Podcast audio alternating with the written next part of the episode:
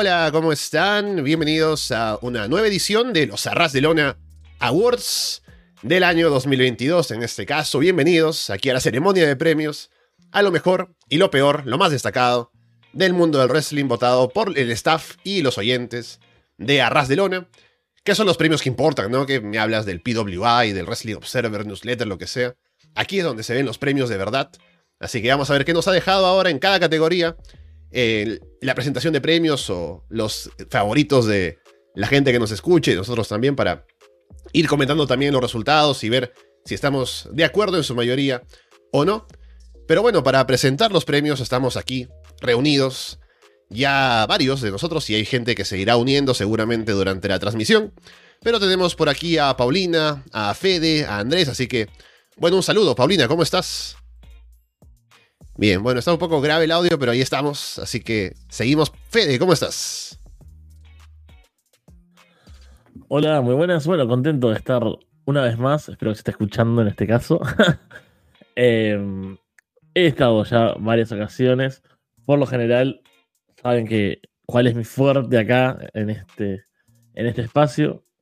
Pero hoy, hoy estoy para, para todo. Hoy es más general. Y bueno, nada, siempre son divertidos ver los verdaderos premios, ver el arroz de Luna Universe, este conjunto de, seres tan particulares que somos nosotros y la audiencia. Así que contento de, compartir con, con los oyentes y con ustedes de nuevo. Y aquí por último, en el equipo que tenemos al inicio, tenemos a Andrés. Andrés, ¿cómo estás? ¿Qué tal, Alessandro? ¿Qué tal a toda la gente que nos está escuchando? Sí, ya, ya llevo un, par de premios ya en el cuerpo, por lo menos. Eh, la vez pasada fue como diferente, no fue en vivo, fue como cada uno grababa su, su fragmento. Em, así que ha sido interesante ver las, las, opiniones. A mí como que siempre me, me tira para atrás hacer estos premios porque no, siento que no veo lo suficiente como para dar una opinión como del todo formada, ¿no? Entonces, eh, vamos a ver cómo lo abordamos, pero igual escucho mucho de lo que se habla acá, ¿no? Esta puerta prohibida, que uno puede meterse dentro de, otras corrientes del, wrestling, pero bajo la mirada de otras personas, pero em, veremos cómo lo, lo abordamos, pero por lo menos tengo que hablar porque hay muchas cosas que, bueno, lo que más ve la gente es WWE, por ejemplo, entonces, bueno, tampoco es que voy a quedar tan fuera, pero veremos cómo se por lo menos estoy entusiasta para ver qué, qué sorpresa nos da estos Arras de Lona Awards, porque bueno, la gente es la gente, Alessandro, para bien o para mal, y eso también nos incluye a nosotros mismos, así que no, hay que ver. Sí, y bueno, antes de empezar, solamente comentar que ha sido una edición que me parece que ha sido bastante variada, más que otros años, porque ha habido puntos que se han repartido más. Eh, o sea, no ha habido, en excepción de algunas categorías, como ganadores con muchos puntos y gente que quedaba muy por detrás, sino que ha habido una repartición un poco más eh, equitativa de puntos, como que había más búsquedas por otros lados, así que eso es interesante. Y bueno, agradecer primero a la gente que votó en eh, los awards.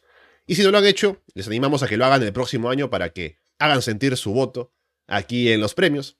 Pero con toda esa previa, ya aquí detrás de nosotros, vamos con el primer premio que lo tiene para presentar Paulina. Adelante, Paulina, ojalá que se escuche bien.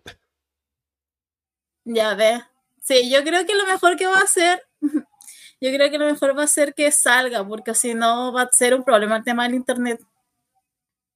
Ya, si no, reinicia y pasamos al premio de Fede primero y luego vamos contigo. Reinicia la página, Paulina. Vamos con Fede primero. por ahora. Si no, por eso digo. Porque como tengo uno hasta el momento, entonces no sé si está hablando Paulina o no.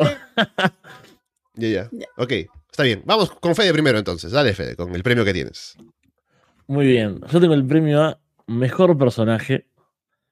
Y vamos desde el puesto número 5. Seth Rollins. En el puesto número 4. Chris Jericho. Número 3. Roman Reigns. Número 2, Sami Zayn.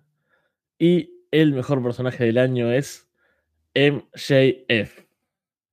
¿Qué les parece? Bueno, ella ha sido protagonista en estos premios. y ya veremos en otro que ya se imaginarán cuál puede ser. Pero creo que es merecido, creo que ha hecho un buen año como personaje, o sea, cómo se presenta a sí mismo. Así que podría estar de acuerdo en la elección. Ahora, viendo lo demás un poco, eh, Sami Zayn también ha subido, que me gusta, que estaba siendo bastante olvidado en, en general, no solamente en los premios, sino en WWE en general antes. Y ahora bajo el, régimen de Triple H ha tenido más espacio como para estar segundo. Así que me alegro por porque tener esos dos primeros, sobre todo por Sami Zayn, ¿no? Que se merecía tener un poco más de presencia en premios a fin de año también.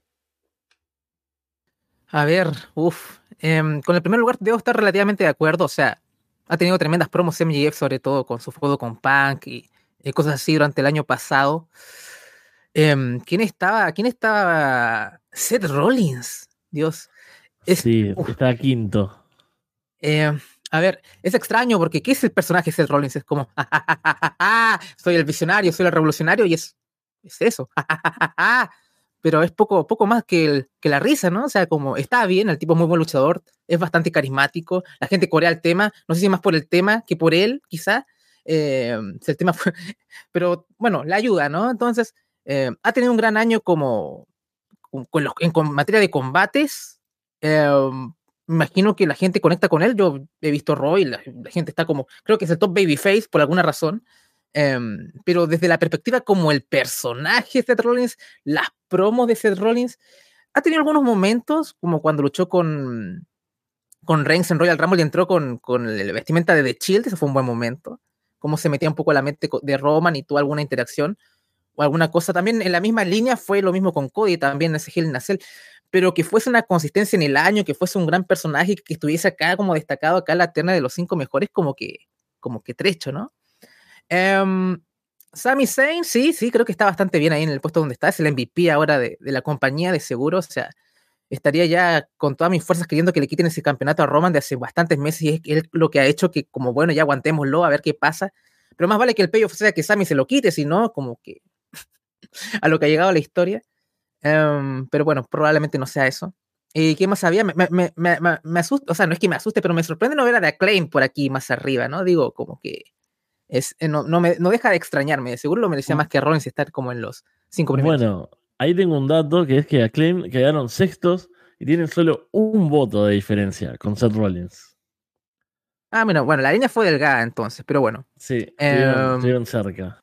Pero creo que merecían estar, merecían estar ahí en la, la terna. Pero bueno, ahí es como mención honorífica, imagino. Pero dentro de todo, quitándolo de Rollins, no sé cuál, cuál, cuál quién estaba cuarto antes que. Chris Jericho. Eh, o sea, ha tenido un buen año como performer. Eh, la JS es como. Siempre he sentido que es un rip-off de Matt Cardona lo que hace, lo que hace Chris Jericho, ¿no? Uh. Em, entonces, para mí, como que pierde bastante. Lo hace bien, pero es como básicamente está haciendo lo, que, hace, lo que hacía Matt Cardona, ¿no? Un poco. Em, para mí pierde bastante por eso. Aunque disfruto el acto de la JES, ¿no? Más allá de, del fuego eterno con el Blackpool Combat Club, pero no me parece muy. O sea, no sé, me recuerda mucho a Matt Cardona. El, es como una variación de eso, ¿no? Para mí, no sé si. a mí me gusta esto de, de los Sports Entertainers, de 8. ¿no? Jericho me, me parece muy divertido y aparte tiene como bastantes registros, me parece, ¿no? Cuando, cuando se pone intenso y cuando la cosa se pone como seria, puede hacerlo. Bueno, después el apartado de combates es otra cosa, pero estamos hablando de personajes acá. Pero a mí me, gusta mucho y bueno, MJF, que es el, el, ganador, me parece genial. O sea, es, super, es como básico, ¿no? Porque esas cosas que dice a veces, no sé, el otro día, estos comentarios de, ah, voy a estar en un Iron Man eh, aguanta una hora, preguntarle a tu, a tu madre, a tu hermana, ¿no? Ese tipo de cosas que capaz que en otro, en otro luchador me parecen como muy tontas y, que no quedan bien y forzadas. Y lo veo en el y es como, ah, qué bueno que es. Y creo que ahí está su, su clave, ¿no? O sea, decir cosas básicas, pero tener su, su punto, ¿no? O sea, ese carisma que tiene que hace que, que, que sea diferente. Bien, ahí está entonces el premio a el mejor personaje. Vamos ahora con el premio que iba a leer Paulina, porque ya me dijo ya que no va a entrar porque su internet está pésimo. Pero igualmente estaremos con Paulina en el directo en la, en la noche, así que habrá Paulina hoy. Esperemos que se pueda escuchar bien a esa hora. Pero bueno, leyendo el premio que tenía ella para leer, era el premio al que más ha mejorado en el año.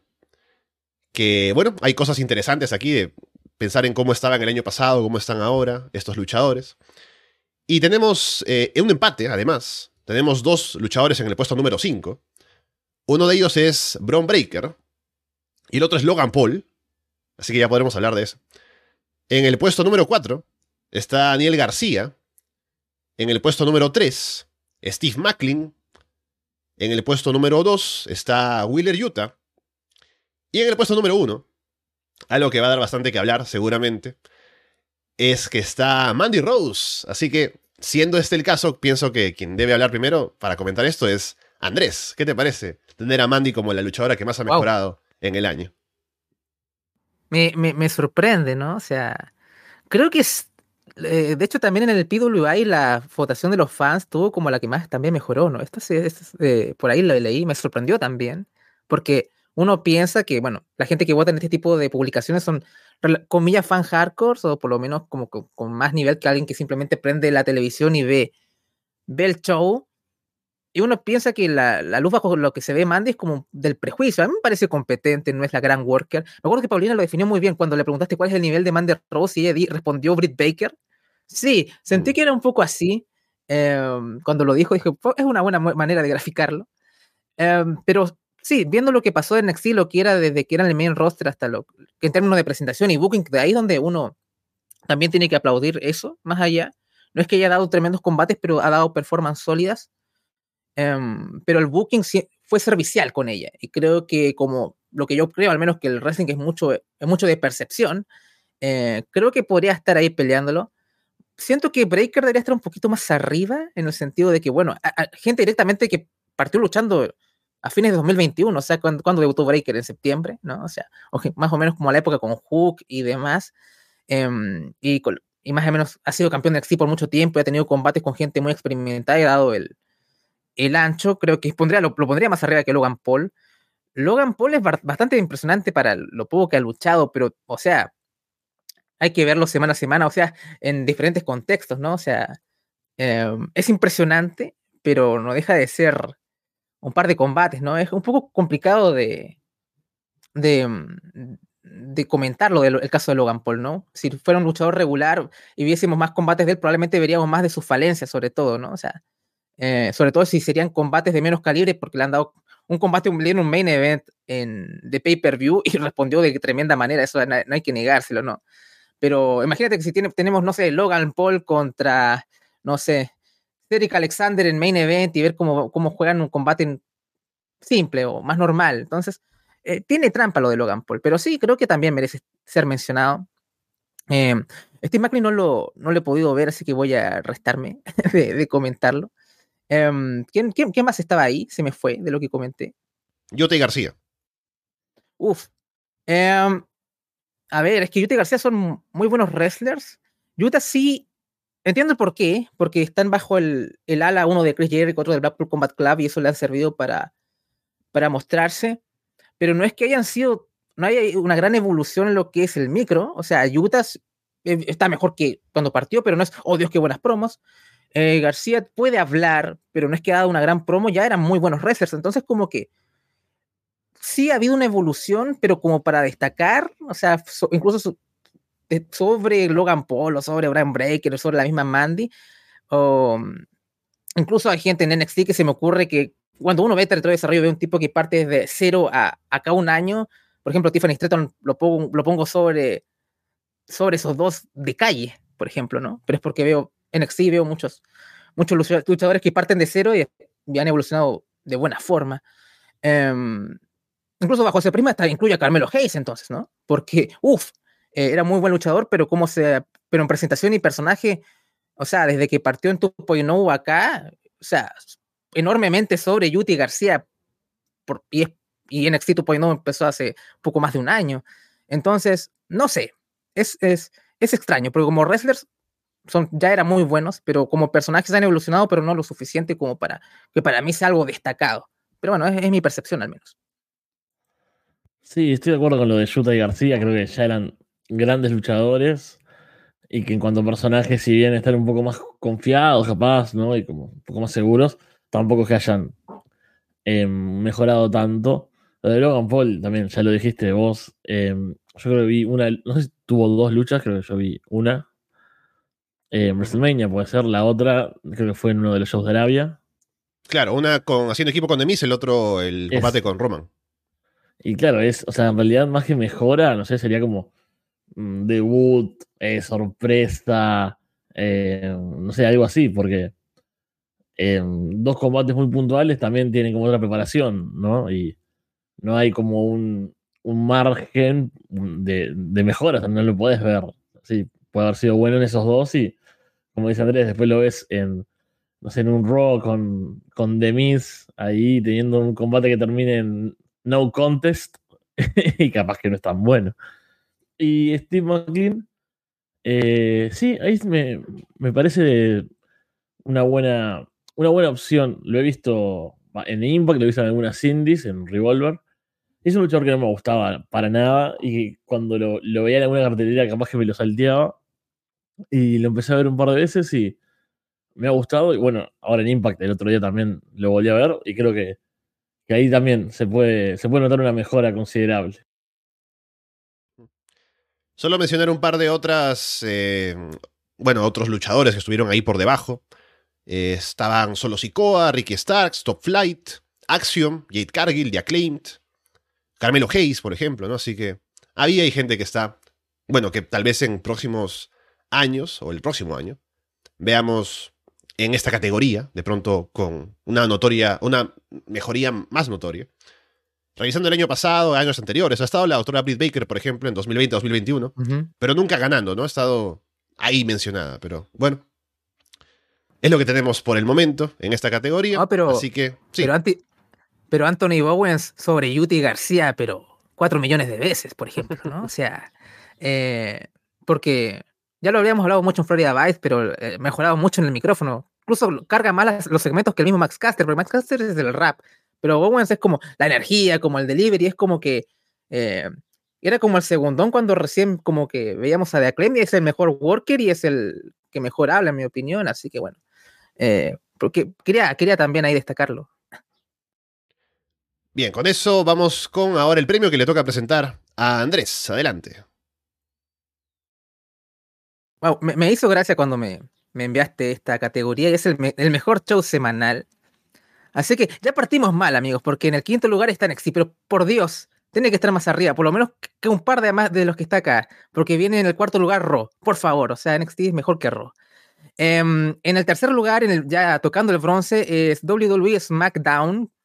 Em, acá ya por lo menos lo puedo, lo puedo entender mejor. Eh, tocando la plata, Impact Wrestling, siempre me, agrada ver amor para, para Impact porque siempre visto poco del show, pero siempre que, que escucho Puerta Prohibida o a Paulina, que en verdad es su, empresa, siempre la pone bien alto. Y en el primer lugar, con medalla de oro, AEW Dynamite. Ha habido bastante amor para Impact en estos premios.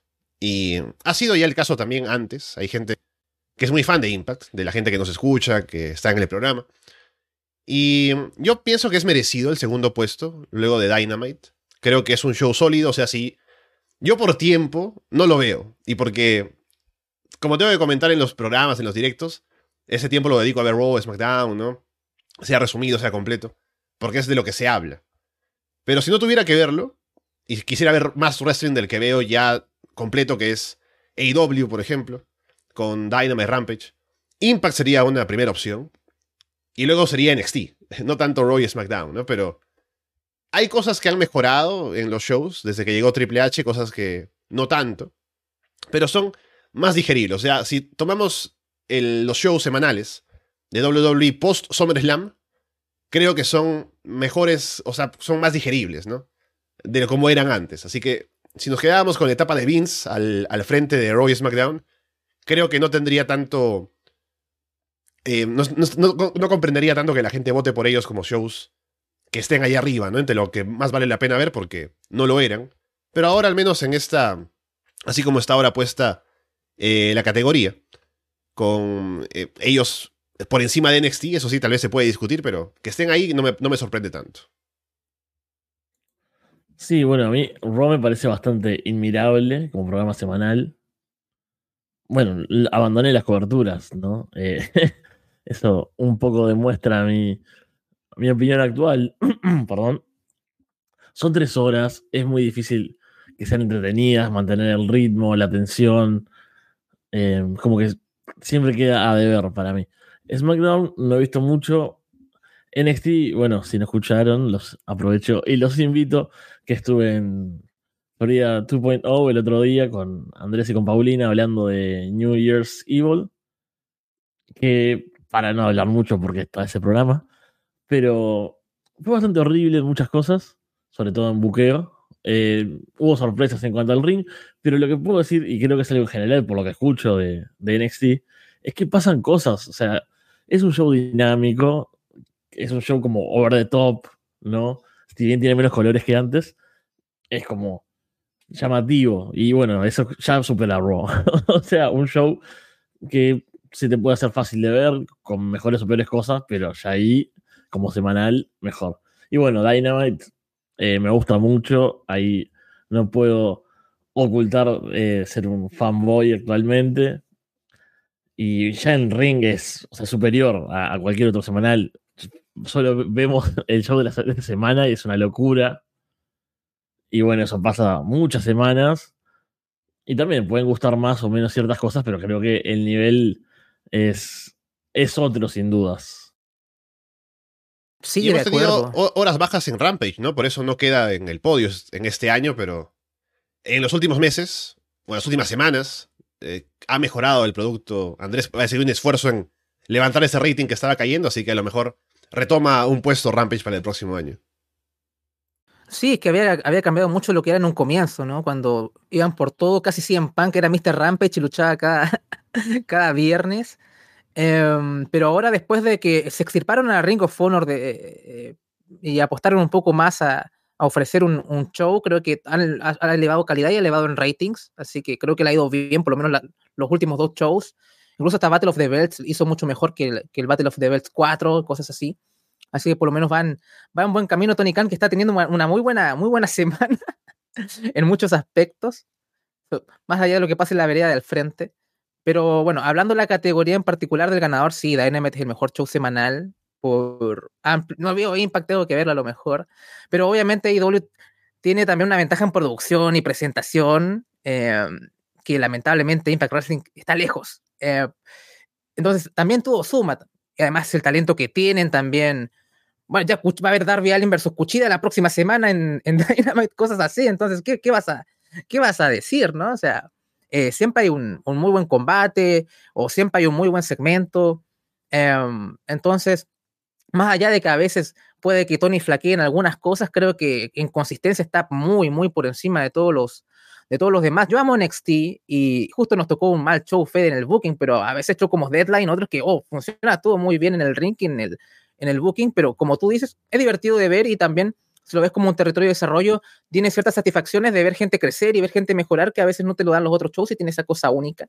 Pero también hay que verlo con, desde, otra, desde otro punto de vista, desde otra perspectiva ese show, ¿no? Pero también está tele, en televisión y no en la network semana a semana y, y también hay que ser, también medir por la misma vara. A veces me cuesta un poco con respecto a eso, ¿no? A veces digo, bueno, son verdes, tengo que entenderlo un poco. Pero para mí NXT está más arriba de Raw. SmackDown lo vi esta semana lo disfruté más que algunas otras ocasiones que, que, intenté verlo, pero o sea, hay muchas cosas discutibles también del show de SmackDown, ¿no? Entonces cuando se termine de Bloodline va a ser muy entretenido de ver cómo, cómo lo sacas, cómo lo sacas Triple H, porque en verdad es como que hay cosas que ha hecho que es natural, o sea, obviamente cualquier persona con cerebro le va a poner un cinturón a Walter y lo va a hacer campeón y lo va a hacer dominante, ¿no? O sea, como que tampoco es como lo, eh, el genio del booking eso.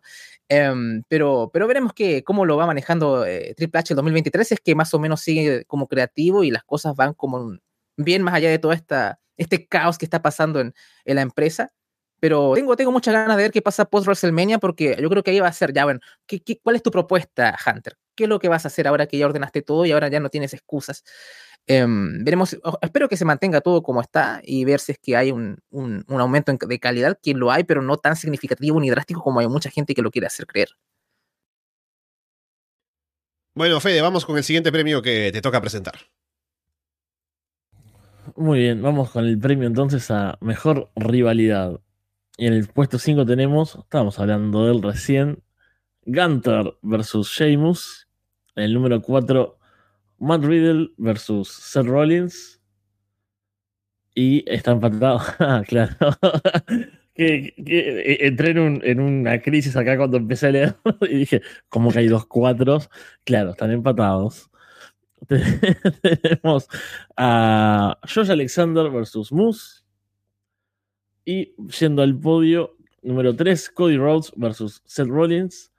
Número 2, FTR versus The Briscoes. Y la mejor rivalidad es CM Punk versus MJF, una vez más. Sí, creo que, o sea, al final, hablando del año 2022, lo de CM Punk va a quedar obviamente lo que hizo en el final de su carrera en AEW, que sería aparentemente el final de su carrera.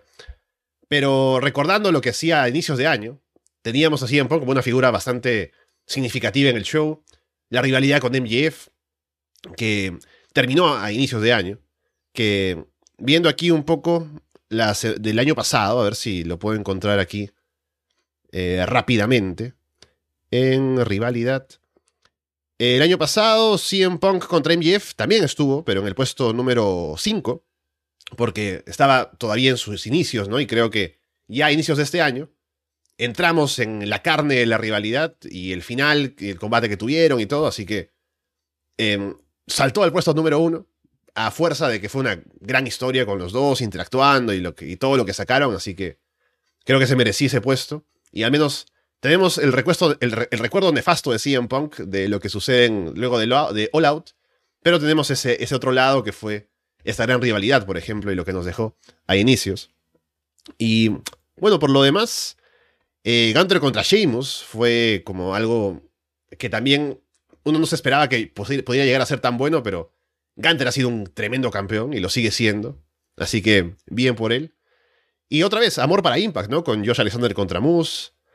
Y bueno, también FTR contra Briscos eh, tuvieron una serie increíble, así que creo que es una buena lista armada de lo que tenemos de este año. Sí, es una, es una buena lista. Sí, definitivamente CM, Punk con MJF está muy por encima de todos los demás. Depende de qué es lo que tú entiendas por rivalidad, ¿no? O sea, es, e- es, es solamente combates, esta mezcla de segmentos y todo esto. Porque FTR y los Briscos dieron tres, tres grandes combates. Obviamente, una historia no solamente se cuenta con largas plomo- promos de 30 minutos, también las historias también se cuentan en el ring también, ¿no? Entonces, hay, hay varios hay muchas miradas, ¿sí? Yo lo pondría un poquito más abajo en el sentido de que también me gusta no solamente la acción en el ring, también me gustaría ver algún tipo de, de intercambio, cosas. Soy un poquito más, más clásico, pero sí, merecen estar en la terna. Son las de WWE, em, Matt Riddle con, con Rollins. Sí, tuve segmento con cuando se metieron mucho el uno con el otro y fue, fue bastante. Fue como el segmento, pero los combates dieron un buen combate en SummerSlam, creo. Creo que ese fue el que me, me gustó. La, la Pit em, fue un poco, no, estuvo bien, pero me, me decepcionó, esperaba mucho más de la, de la pit fight que tuvieron. Pero sí, supongo que dentro de lo que hubo en WWE fue de lo mejorcito ahí. Bueno, yo- aquí yo, yo, yo saco NXT, ¿no? A mí Santos Escobar contra, contra Tony D'Angelo y toda esa locura fue mucho mejor. Mucho mejor que, que, que Matt Riddle versus, versus Seth Rollins, por lo menos con respecto a rivalidad. Seth y Cody también están acá, ¿cierto? Eh, sí. Sí, sí. Eh, tuvieron muy buenos combates, ¿no? Entonces también está todo esto, pero como rivalidad en sí, eh, estuvo bien, pero no, no, no por ejemplo, está muy lejos de CM Punk con MJF. De seguro, si me pongo a pensar en algunas cosas, em, puedo encontrar algo mejor, pero bueno, sí, puede que lo merezca. Ese Hell in a Cell creo que fue, fue tremendo. Pero sí, dentro de todo puedo estar de acuerdo. Lo de. Vi el combate de, de con Josh Alexander y todo, pero o sea, como empapado de la rivalidad, no puedo hacer mucho comentario. Em, sé que hubo alguna edición discutible también durante esa rivalidad con, con el Booking, pero tendría que verlo como un todo para dar una opinión más, más detallada. Em, pero sí, por lo menos con el primer lugar estoy bastante, bastante de acuerdo. Sí, sí, CM Punk con MJF fue tremendo, nos dejó un, gran combate sobre todo, las promos. Bueno, FTR con los briscos también, esa serie tremenda, será un, un futuro clásico, podemos decir.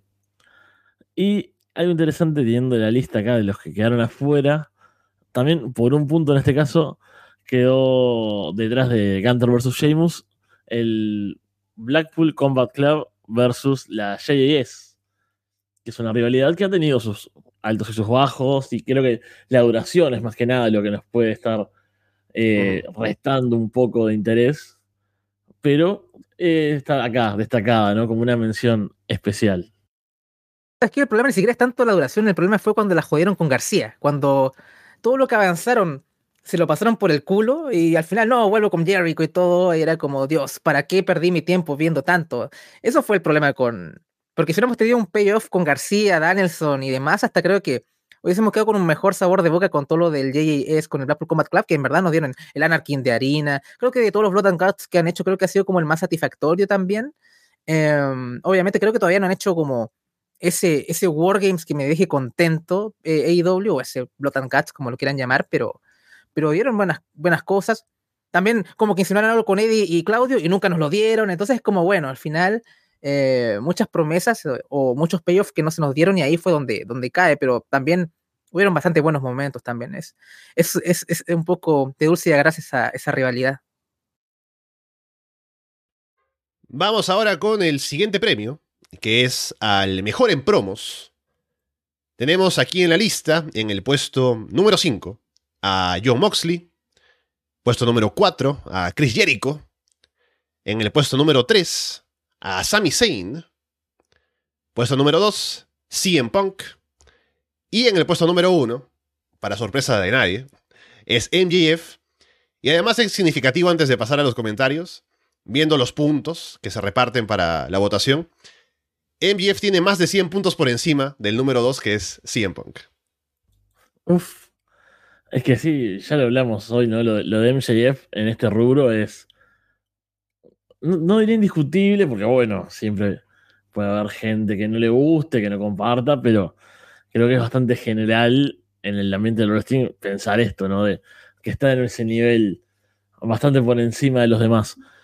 Eh, ¿quiénes, ¿Quiénes eran los, los 5, 4 y 3? Perdón. Sí, ahora lo veo. El 5 es Moxley, 4 Jericho, 3 Sammy, 2 Punk. Bueno, hemos hablado también ya un poco de, de, todos ellos. Me gusta ver a Moxley acá. Me parece, me parece correcto. Así que bueno, en general eso. Hoy hablamos un poco de, de todos, creo, en distintas, en otra categoría, pero más o menos que tocaban un poco el mismo tema que este. Así que creo que no hay de mi parte mucho más que agregar. Me parece un, una buena decisión toda esta, esta categoría. Sí, de hecho, el año pasado también la ganó MGF, pero siento que Eddie Kingston me gustó más el año pasado. Ese segmento con Punk todavía queda como de mis favoritos de, de 2000. Creo que era 2021 todavía en ese momento, sí, sí.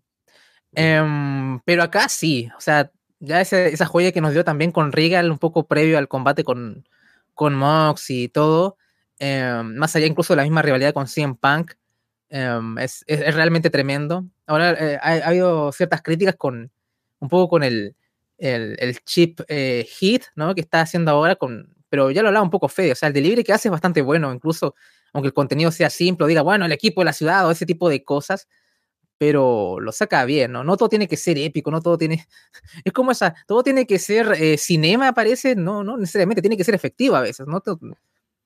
Al final, si todo es peak, todas las semanas al final no va a haber sensibilidad, ¿no? Tenemos que tener un, eh, bajos y altos, y ni siquiera diré que fue un gran bajo eso, creo que funcionó bien. Um, así que creo que indiscutible eso. Um, ¿Qué más había ahí en esa, en esa lista? Que Punk, sí, no, no mucho que, que agregar. ¿Y quién estaba en tercer lugar? Sami Zayn, que es el único de WWE que está en la lista. Mm.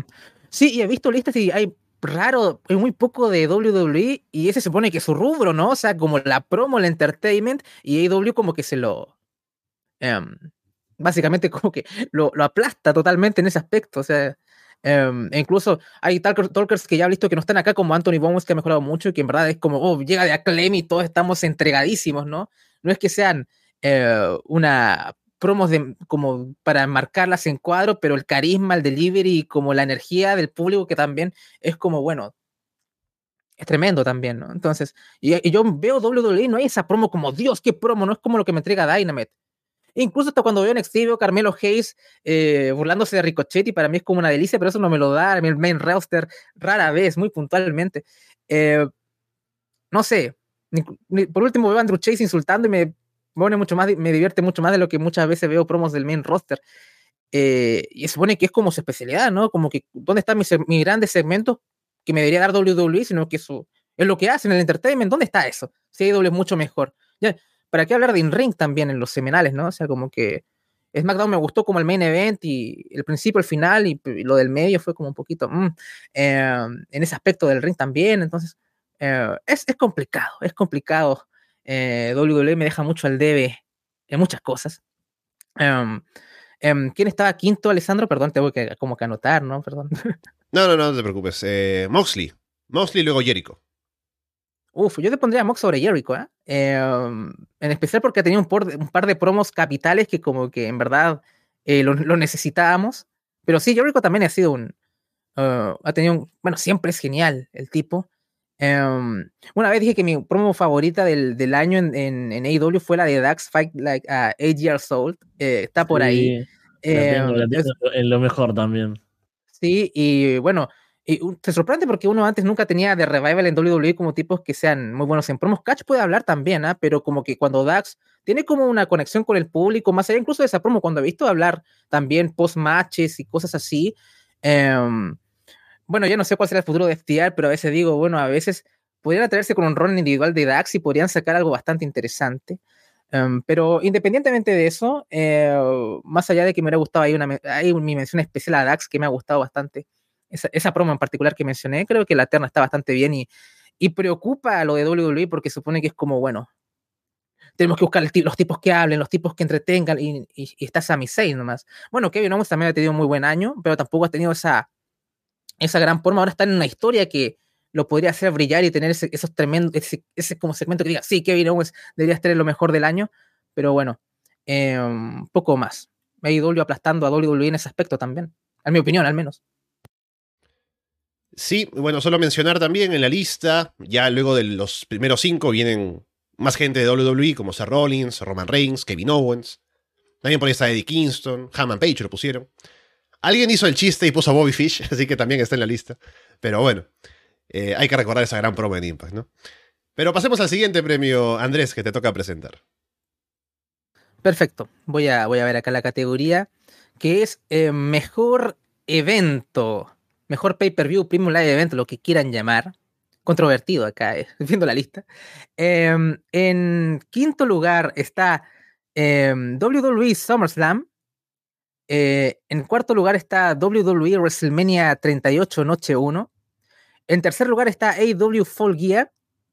En tercer lugar está WWE Clash at the Castle.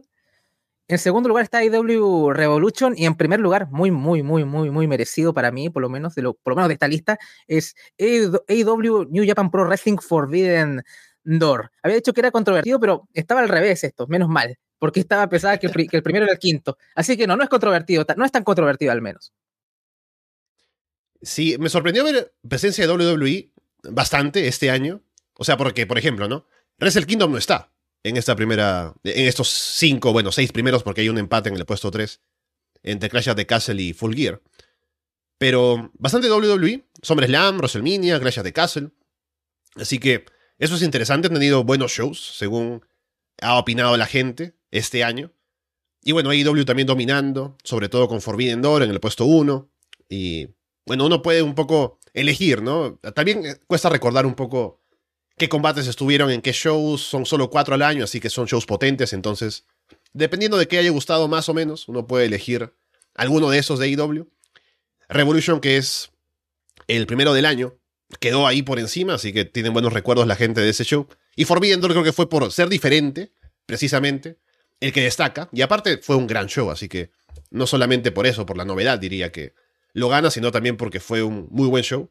Así que me parece merecido Forbidden Door en su debut como pay-per-view este año. Y veremos qué más nos puede ofrecer, porque piensan hacer otras ediciones. Que a ver si es solamente igual como fue este año, si hay algún plan de ir a Japón o hacer alguna otra cosa, pero parece que fue un proyecto exitoso, según se ve aquí en las votaciones, lo que hicieron AEW y New Japan en conjunto. Sí, sí, lo de Forbidden Door fue tremendo. Muy de acuerdo con ese. Eh, el segundo era. ¿cómo, es, ¿Cómo era que le decían las luchas en el castillito? ¿Cómo era? que decían? El choque en el castillito. El, choque en el castillito. Ese, yo creo que yo vi algo. Ese no es el que es Drew McIntyre contra Roman Reigns, el main event, y que Drew McIntyre termina, termina cantando. Sí. Algo así. Sí. no, no tengo mucho más recuerdos que ese, así que, bueno, no sé si me gustó tanto. Pero no, me acuerdo sí que, que la gente estaba muy hypeada, así que lo puedo entender. Y lo de All Elite, también creo que le juega muy a favor para los shows que sean pocos en el año y que sean tan fuertes. Eh, sé que hay gente que le parece un poco pesada a veces las carteleras de los shows. Bueno, a nosotros nos ha pasado tal vez a veces eh, repasándolos, ¿no? De que, bueno, son tantos combates y tan intensos y todos como nivel main event, que es un poco desgastante, pero cuando lo ves a la distancia, repasás, no sé, yo que tengo, por ejemplo, hoja de puntuaciones, como, wow, ves el promedio de, en ring nomás y ya es bastante elevado. Así que creo que fueron una, una buena selección de, de, eventos. Ahí All Elite otra vez en lo alto. Qué, qué gran año, ¿no? Sí, fue, fue un gran año. Bueno, todo lo que pasó en la conferencia en All Out como que empañó mucho y justo también coincidió con, con Triple H tomando eh, mando lo creativo en WWE y para bien o para mal como que eh, la percepción de una u otra depende de lo que está haciendo la otra también. Es, eh, no debería ser así, pero pasa mucho, ¿no? O sea, como que que debería afectar a la AEW, lo que pasa en WWE, deberían hacer su producto, pero no es tan así, ¿no? O sea, como que también si, si ven a WWE como mal, hay como, ok, hay como más predisposición para ver qué es lo que hace Khan. Si Triple H lo está haciendo medianamente bien, es como, uff, qué terrible el Elite Wrestling, ¿no? Es como que eh, es, extraño todo lo que es en Internet, pero bueno, Internet no es la vida real tampoco. Um, a ver, con, con, los shows, ahora que vi que la lista estaba en buen orden, sí, totalmente de, acuerdo. Eh, Forbidden para mí fue el pay-per-view el mejor pay-per-view de, de Elite Wrestling.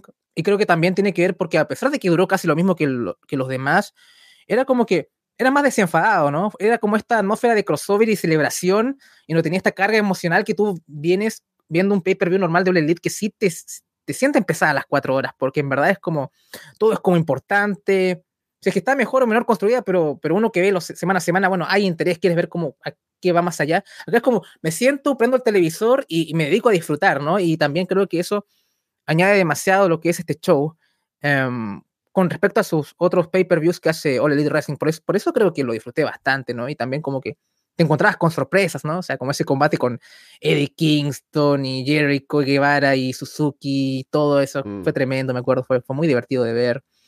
Um, así que creo que eso es lo que lo, lo, lo, destaca sobre otros pay-per-views de la, de la compañía, creo que por lo que yo conecté más y espero ya una segunda parte. A ver si tenemos Osprey contra Omega 2 ahí, como que está ahí a tiro.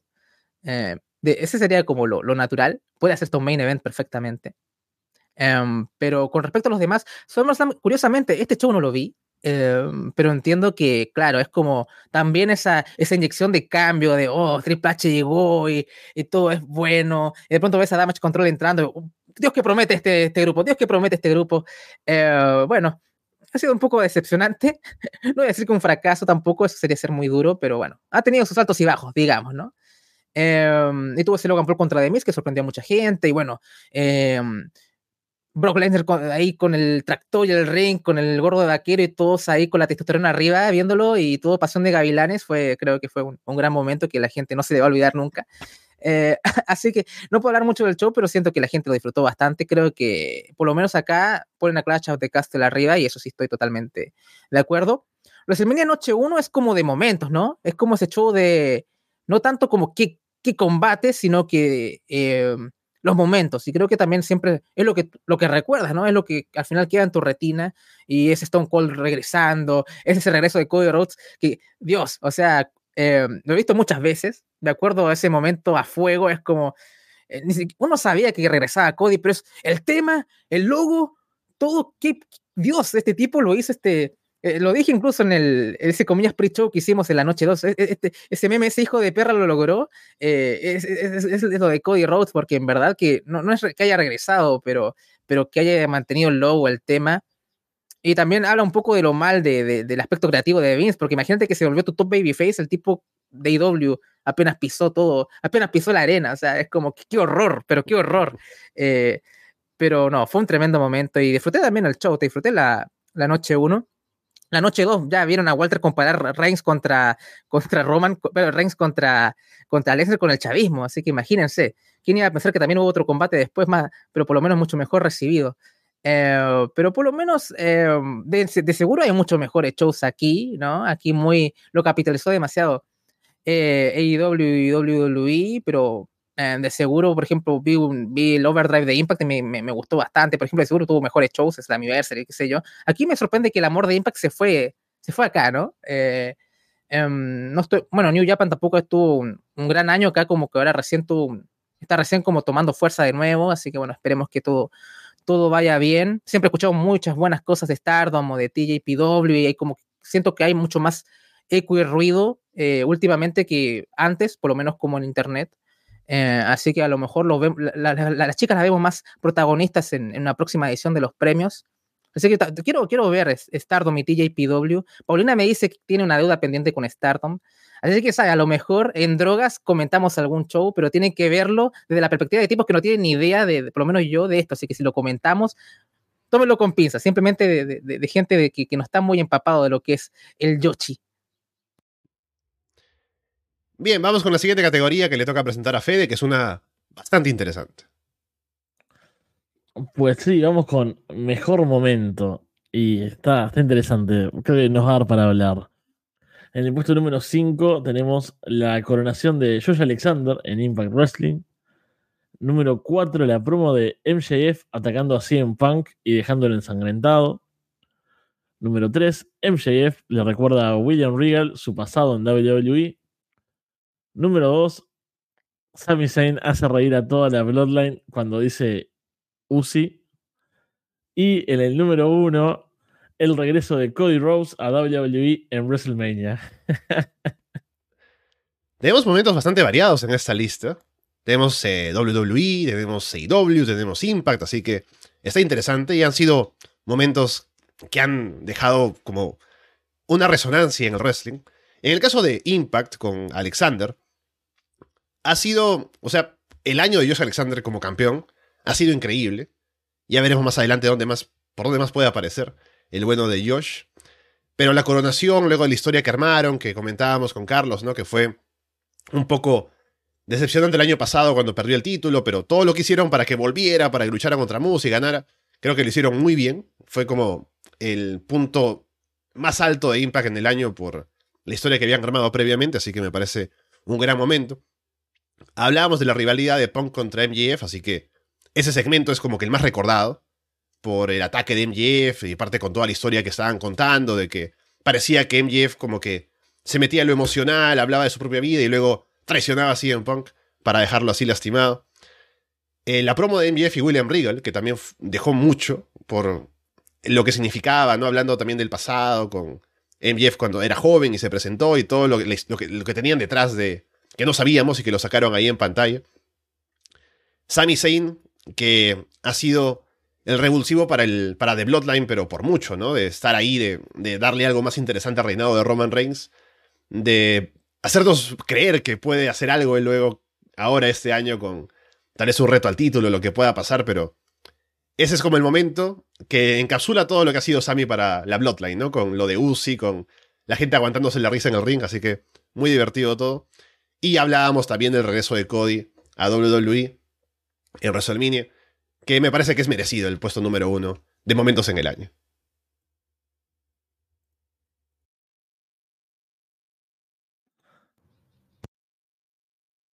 Me mató eh, un poco el de, el de Sami Zayn. ¿eh? Mm. Yo no estoy tan metido en la historia de Bloodline. Me acuerdo cuando pasó y, y leía la, las reacciones de la gente y no sé, no me generaba nada. Supongo que al estar metido y verlo más semanalmente tendrá como otro efecto, pero eso son cuestiones de, de gustos también. Y bueno, no, las de MJF, tremendas las dos, las recuerdo bastante. Así que sí, creo que son, son momentos grandes. Es más allá de, de gustos, ¿no? Eh, mi caso, esto, lo de Sammy, por ejemplo. Eh, entiendo, igual que la votación, o sea, he visto ese revuelo en su momento. Y bueno, lo de lo de Cody fue un gran momento del año, sin dudas. Creo que también es, es eso. Yo capaz que no me emociona a él tanto, ¿no? Pero es lo que decía Andrés hablando de otro, en el premio anterior, ¿no? Esa cosa de cuando sale, tiene un aura importante el tipo, ¿no?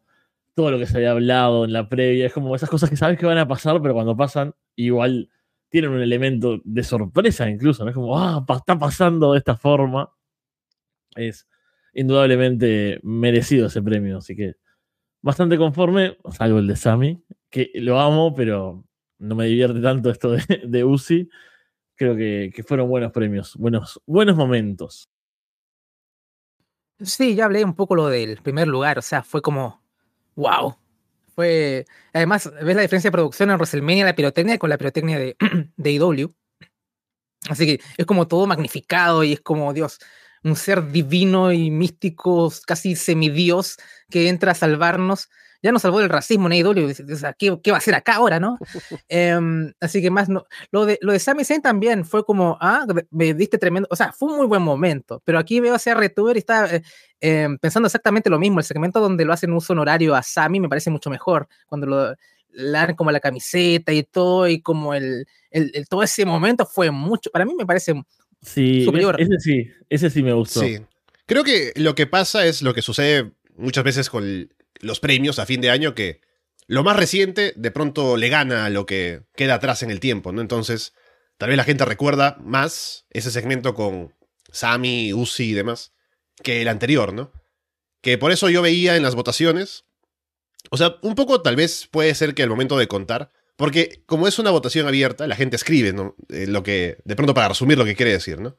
Y era Sami Zayn con The Bloodline y demás, no ponían como específicamente no, no, recuerdo haber leído específicamente el segmento de, de Sammy uniéndose a, The Bloodline, ¿no? Pero sí mencionaban lo de Uzi, Uzi, Uzi. O de haciendo reír a la Bloodline, ¿no? Entonces, puede ser que hayan mezclado un poco la idea de uno y otro. O de Sammy en la Bloodline en general. Pero sí lo. o sea, cuando veía los votos, veía más específicamente mencionado este, así que. Pienso que es eso, ¿no? Un poco. Como es más reciente, se acuerdan de este, y tal vez no tanto del anterior, pero también si tuviera que elegir entre los dos, votaría por el, el otro, que me hizo sentir cosas cuando Roman como que rechazaba a Sammy, pero luego le entrega la camiseta para ponerse. Bien, entonces, habiendo revisado los mejores momentos del wrestling en el año, demos la vuelta a la moneda y vayamos con los peores momentos, ya entrando aquí en la sección de los Nada Tiene Sentido Awards, que tranquilo Fede te va a tocar el último aquí, para comentar que tenemos en peores momentos, en el puesto número 5, a Drew McIntyre perdiendo en el main event de Clash at the Castle. También ahí se le puede sumar eh, la canción de después. En el puesto número 4, el canjeo fallido de Money in the Bank por parte de Austin Theory. En el puesto número 3, Brock Lesnar ganando el Royal Rumble. Puesto número 2, el público de WWE aplaude a Vince McMahon cuando sale al ring luego de las acusaciones. Y en el puesto número uno, creo que era bastante claro, la conferencia de prensa de AEW luego de All Out. Sí, ese es un... Es, complicado, ¿no? la conferencia de prensa después de All Out, todo lo que generó, la, incomodidad, ¿no? Si uno la, vuelve a ver es terrible, ¿no? Eh, las palabras de Punk, la cara de Tony, todo lo que pasó después, todo el caos, esa, sensación me acuerdo horrible que estuvo esos días.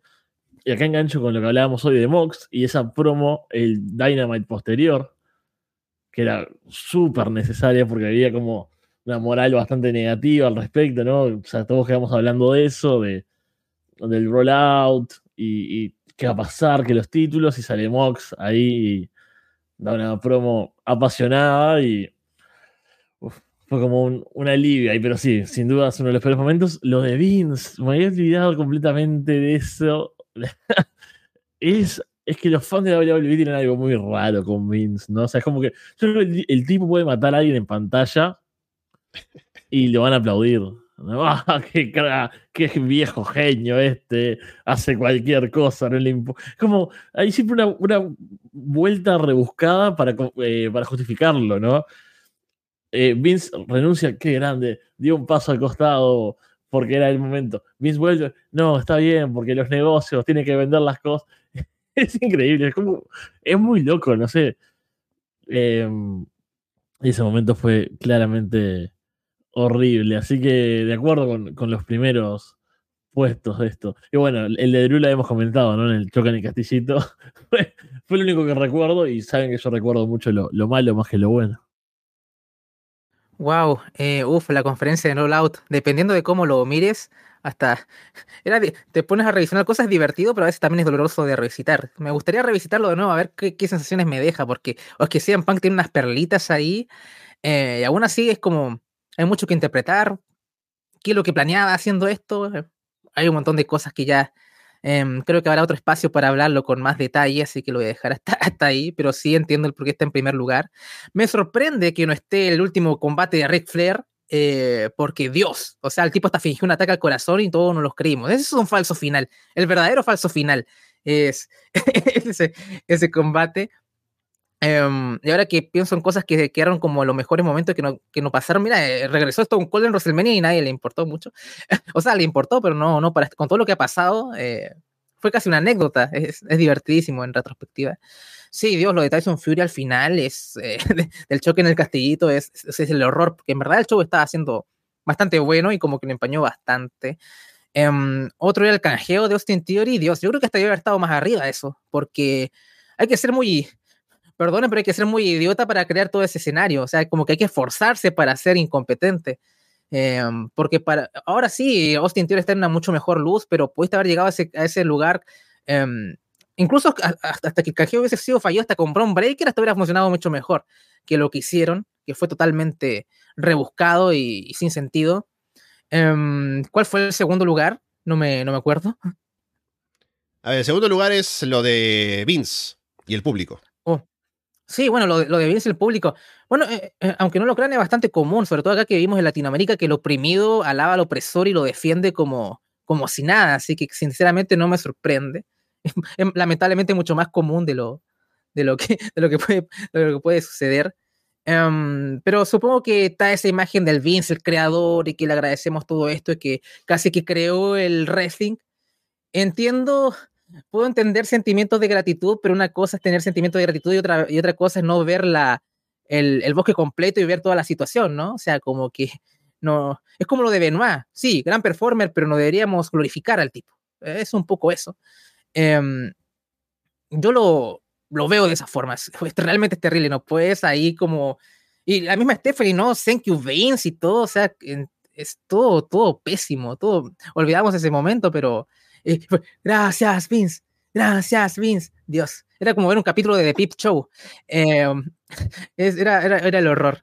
Em, pero creo que sí, están bien seleccionados los momentos. eh, creo que solamente extrañé el, el último combate de Ric Flair, que como, como en global es, eh, Dios, es- hay que padecer eso. Estuvo, tuvo algunos votos, pero no tantos como debería. Así que tremendo, ¿no? Ric Flair, eh, ¿sabes qué? Tuvo, o sea, en, en mejor, quiero decir, tuvo votos, ¿entendés? Eh, es, es- es muy loco esto. No, pero mira, Eh, acá en peor, en peor momento, que lo tengo acá, También, tengo, sí, a ver, leyendo los que están por debajo del 5, ¿no?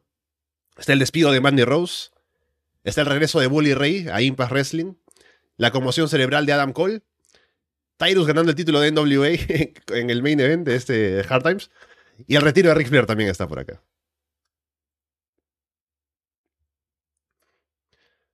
Bueno, con eso entonces pasemos al siguiente premio, que lo tiene para presentar Andrés también de los Nada Tiene Sentido Awards. Qué honor, qué honor estar en esta parte del show.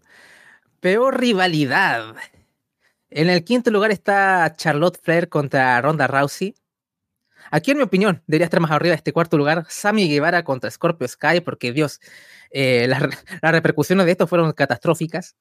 Ya en el bronce está Roman Reigns contra Brock Lesnar. La plata, uff, sí. Baron, Baron Corbin contra Madcap Moss. Y en el primer lugar, señores, esto yo creo que debe ser un récord. O creo que, o, o si, o si repitió esto, es Baron Corbin de nuevo, siendo ganando esto, Baron Corbin contra Drew McIntyre. O sea, aquí tengo que buscar la wiki que hizo este Martín, el, el, el enciclopedista, el historiador de Arras de Lona, porque cuántos cuántos cuántos de estos premios ha ganado Baron Corbin es de, admirar. Pero bueno, tremendo, tremendo. Baron Corbin, plata y oro. Me, encanta, me encanta eso, que, Baron Corbin sea un abonado completo a, esta sección. Y me siento mal, creo que no lo voté, porque me olvidé. Pero en alguno de estos puse Baron Corbin en algo. O, o no sé si al final mandé el voto así. Sí, yo, yo, yo que conté, porque, bueno, un poco rompiendo el kayfabe. Fede fue el último que votó, ¿no? Porque le faltó votar y abrimos un rato para que votara, ¿no? Y estaba contando los últimos votos que eran de Fede. Y recuerdo que en esa categoría, no, sino en la siguiente de peor personaje, pusiste algo así como que Baron Corbin por si acaso, ¿no? Porque nunca puede faltar. Y, y, no, vaya si no puede faltar, eh, estuvo en este caso en dos y en los dos más altos. Es, es terrible lo de Baron Corbin, pero es constante. Eso es una, una realidad. Sí, es un gran performer en cuanto a los. Nada, tiene sentido Awards Baron Corbin, ¿no? Ahora con dos en la primera en la categoría de peor rivalidades. Eh, no sé si se ha visto algo así antes en los premios. Sí, creo que para el próximo especial de Navidad solamente segmento de Baron Corbin borrachos. Así como que creo que eso debería ser un, un especial de Navidad solamente con, con, con, ver rivalidades de Baron Corbin. Es curioso, pero me pasa. No acá tengo el chat a mano. Y CRTuber decía que no, no recordaba nada de Drew McIntyre contra, contra Baron Corbin. Y sabes que recuerdo, claro, que en ese momento Baron Corbin estaba con Madcap Moss y estaban todos los chistes malos. Y llegaba este Drew McIntyre con la espada y la usaba casi como arma para incluso intentos de asesinato por parte de nuestro babyface. Eh, ahora, como que ahora que pensándolo, ahora me están llegando recuerdos, pero sí, recuerdo mucho más lo de Madcap Moss con, con Baron Corbin porque Dios, esos chistes eran, eran muy malos, eran muy malos. Eh, y sobre todo lo hacía el babyface. O sea, como que no es que cambió y ahora hago chistes buenos o, o, cambio diametralmente el personaje, qué sé yo. No, sigo haciendo mis chistes malísimos. Era difícil ponerse a, a favor de, del bueno de Matt Moss, que es un tipo que, que puede hablar, que tiene el físico, como que, no sé, con un Booker más competente podría estar haciendo mejores cosas. Tal vez no está la empresa indicada, tal vez podría podría aportar más en otro lado, pero, pero me da pena porque Malcolm Moss tiene, tiene, tiene, tiene condiciones, pero definitivamente ese enfoque, eh, ahora lo tienen con Emma y, esta, y nunca, casi nunca prosperan esas historias de, de, de estar con el, con, con el, amorcito y todo, no, no, no funcionan mucho. Así que bueno, pobre Madcap, Baron Corbin es, es un caso extrañísimo porque es otro tipo que tiene muchas condiciones, puede hablar, no sé, pero como que siempre está en lo más horrible eh, tiene un moveset vistoso también, es como, ¿por qué está fracasando este tipo? Si podía ser un gel de los más importantes de la compañía y es como años y años y años y años y años demostrando. No sé, a ver, Triple H lo sacas de la UTI, pero tampoco lo encontraron con JBL eh, y es como, ¿qué es, qué es esto? Eh, ¿qué, es, qué, es, ¿Qué es esto? Eh, no sé. ¿Será tu culpa, Baron, la verdad? ¿O, o simplemente tampoco que Triple H sea muy buen booker como la gente cree? Sí, yo sí puedo explicar tal vez por qué está Corbin contra Drew primero. Puede ser porque Drew es su luchador más importante, así que la gente no quiere verlo en una rivalidad así de mala con, con Corbin. Pero Corbin contra Madcap también fue un agujero del de entendimiento, como decimos, ¿no? Que, ¿por qué vemos esto? ¿A quién beneficia? ¿Qué sacó Madcap? Nada, ¿no? Así que sí, lo entiendo. Y bueno, estaba viendo, pensaba un poco Baron Corbin, ¿no? En años anteriores, que tal vez arrasó con los premios, eh, no tanto, pero siempre ha tenido presencia, tanto en esta categoría como en la de peor personaje, ¿no? Así que es un grande Baron Corbin. Y bueno, ahora, con eso, pasemos a la última categoría de los Arras de Lona Awards en la sección de los Nada tiene sentido Awards. De la mano de Fede. Adelante, Fede, por favor. Bueno, un, un placer, como siempre, presentar estos premios, esta sección. Vamos entonces con peor personaje. Tenemos en el puesto número 5 a Wendy Chu. El puesto número 4, Madcap Moss. El número 3 viene en conjunto y son Sammy Guevara y Ty Melo. Puesto número 2 para Maximum Male Models. Y para sorpresa de nadie, el peor personaje es Baron Corbin. MVP. Es como cuando Hubo un año, recuerdo, en que celebramos que salió Nia Jax como el peor personaje, ¿no? Eh, porque, bueno, se lo merecía. Y en este caso con Baron Corbin, Eh, es, o sea, yo pensaba, ¿no? Como decía, viendo un poco hacia atrás, decía, Baron Corbin siempre ha estado ahí, ¿no? Es como cuando de pronto en los, eh, en los awards del Wrestling Observer, ¿no? Cuando no tienes a quién votar por el luchador técnico o no quieres pensar mucho, dices, ya, Brian Danielson. Y así es como que ganó como siete años seguidos. En este caso, no es tanto así, no ha ganado seguido, seguido, pero ganó en 2019, por ejemplo. Estuvo en el segundo puesto el año pasado. Segundo puesto en 2018, solo por de- detrás de Taya Jax, ¿no? Así que ha sido constante. Ha sido como el comodín, ¿no? Si alguien no sabe qué poner en peor personaje, recuerda, ah, Baron Corbin, cierto, estuvo por aquí. También en peores rivalidades con Ziggler antes, ¿no? En, el pasado también buscando otras cosas encuentras a Baron Corbin metido siempre por ahí. Así que bueno, hay que reconocerle, al menos el destacar en los premios es ya una constante por acá. En el caso de los demás, Máximo Male Models no creo que haya sido como, o sea, tenía potencial incluso para hacer algo, ¿no? Si lo veían un poco por el lado de, no sé, como Zulander, ¿no? Un poco hacer un poco más de chistes por ahí. Algo se puede sacar, pero no han hecho nada realmente con ellos, así que eh, no, no los pondría por delante de Sammy Guevara y Taimelo, por ejemplo, que están por acá. Pero ahí están. Y Sammy y Tai sí, al menos ahora están un- en una mejor posición, están haciendo algo más valioso para el show por lo menos. Pero cuando aún intentaban hacer los baby faces, y sobre todo la rivalidad con Scorpio Sky y demás, era una tragedia. Sí, quiero hacer el, el link con la realidad de, de Sammy Guevara con Scorpio Sky, que estaba en la categoría anterior, pero lo de Baron Corbin fue tan increíble de ser eh, oro y plata que como que se nos pasó. Pero wow, tal vez incluso esta vez peor que, que las rivalidades de Baron Corbin, porque en verdad, por último, esa rivalidad con Matt Moss es como la cartelera ahí, como a mitad de cartelera y todo. Pero casi que destruyó el título TNT esto, o sea, las repercusiones y las consecuencias creo que es hasta peor que la de Baron con Drew McIntyre. Yo hasta esta, esa la pondría la peor del año porque en verdad lo que afectó el campeonato TNT y los errores no forzados que se hicieron aquí son tremendos. O sea, para mí esa es la peor rivalidad de seguro. O sea, mira, Baron Corbin, te voy a defenderte. No te merecías el oro. Esto se merecía el oro. Eh, Scorpio Sky con, con Sammy Guevara, em, porque arruinó todo lo de.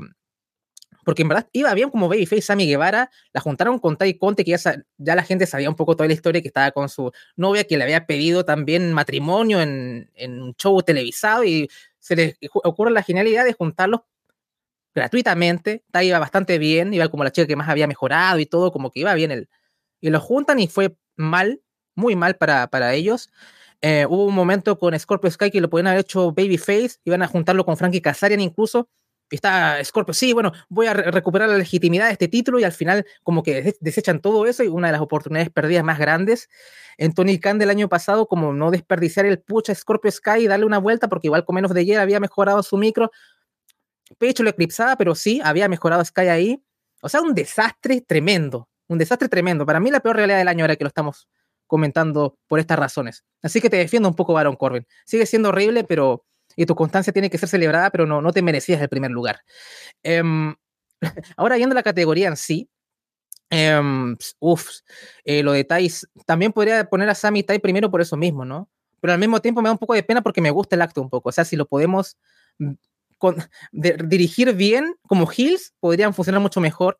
Como Babyface, totalmente un fracaso, pero habían cosas como ese combate de Sammy con Eddie Kingston y cómo lo trabajaron que dijo, oh, bueno, está, está bueno, está, podrían hacer cosas buenas, pero, pero lamentablemente eso le quitó a, a, a Tai tiempo de, en el ring y ahora que por lo menos lo está teniendo, así que más o menos está reconduciendo lo de Sammy y Tai. Bueno, ahora está, más, más que nada la Jay es más que ellos dos.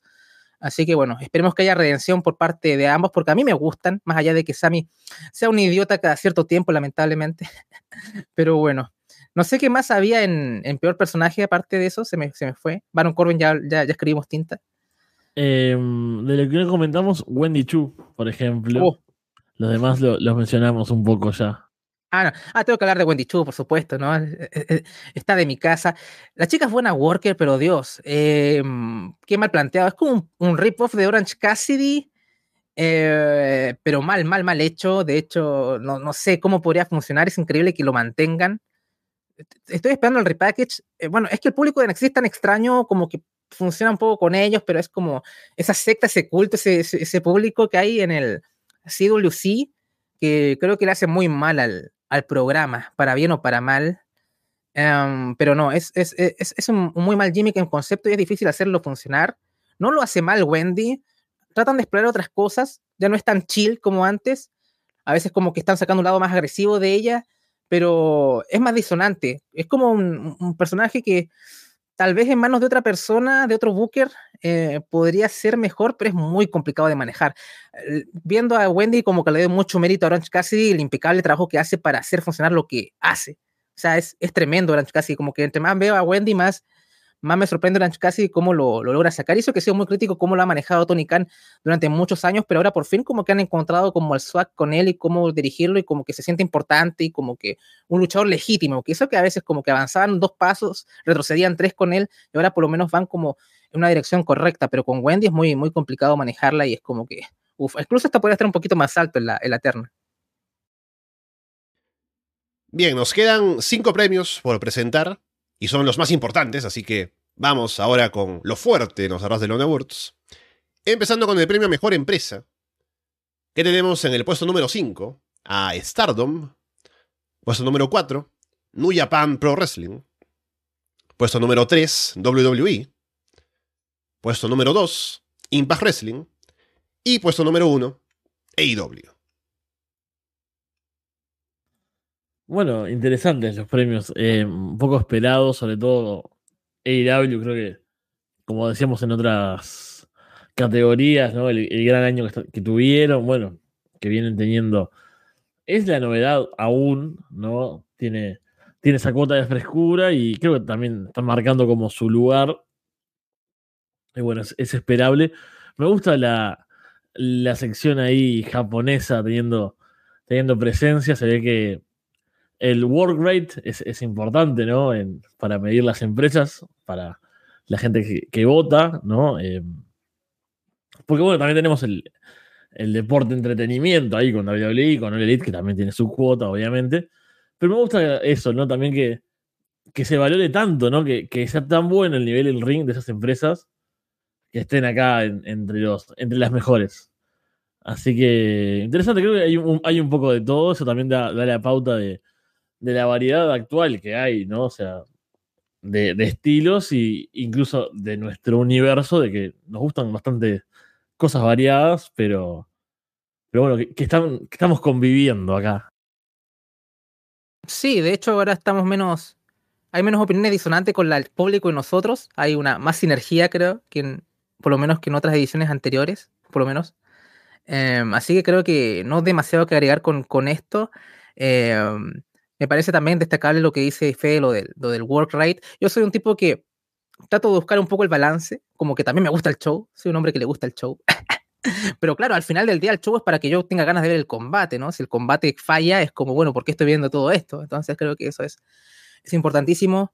Eh, um, a mí como que me da pena un poco Impact en el sentido de, Dios, si tuvieran una mejor producción, quizás eh, podría ser como mejor recibida. Creo que por lo menos han hecho un gran trabajo en ya ya no tienen ese estigma, por ejemplo, ¿no? Que tenían antes, cada vez se lo están gradualmente sacando.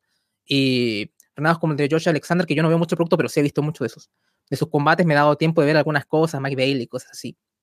Em, han hecho un tremendo trabajo para, para como sacar la empresa adelante y la imagen y también, más allá de, las opiniones que la gente puede tener con su colaboración con AEW, también los puso en otra luz o que también pudo otra gente en ese momento eh, engancharse al producto me gustaría verlos más involucrados en todo este ecosistema de Forbidden Door, porque uno pensaría que la relación con Impact no está tan mal, creo, ¿no? O sea, más allá de toda la salida de Caceres se hizo de buena forma. No sé, me gustaría ver más. No tan invasivo como alguien campeón, alguien de IW siendo campeón de la compañía, pero que tengan algunos cruces, algunos eventos ahí, crossover, estaría bonito, pero bueno, supongo que será mucho pedir.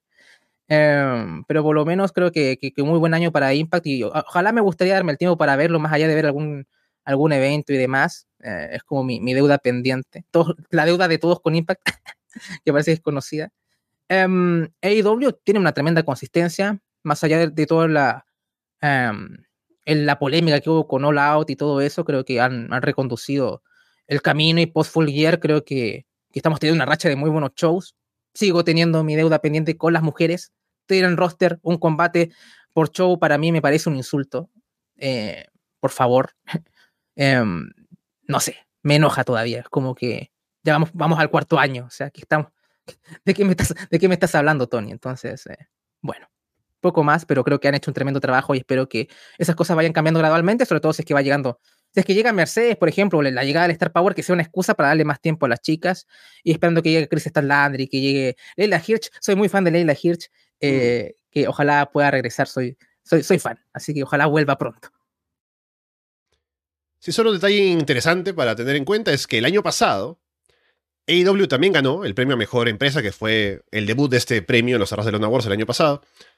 Y en el segundo puesto estaba GCW, que en este caso se queda en el puesto número 6, por detrás de Stardom. Así que ha bajado un poco en cuanto a la percepción de GCW, como estaba el año pasado bastante arriba.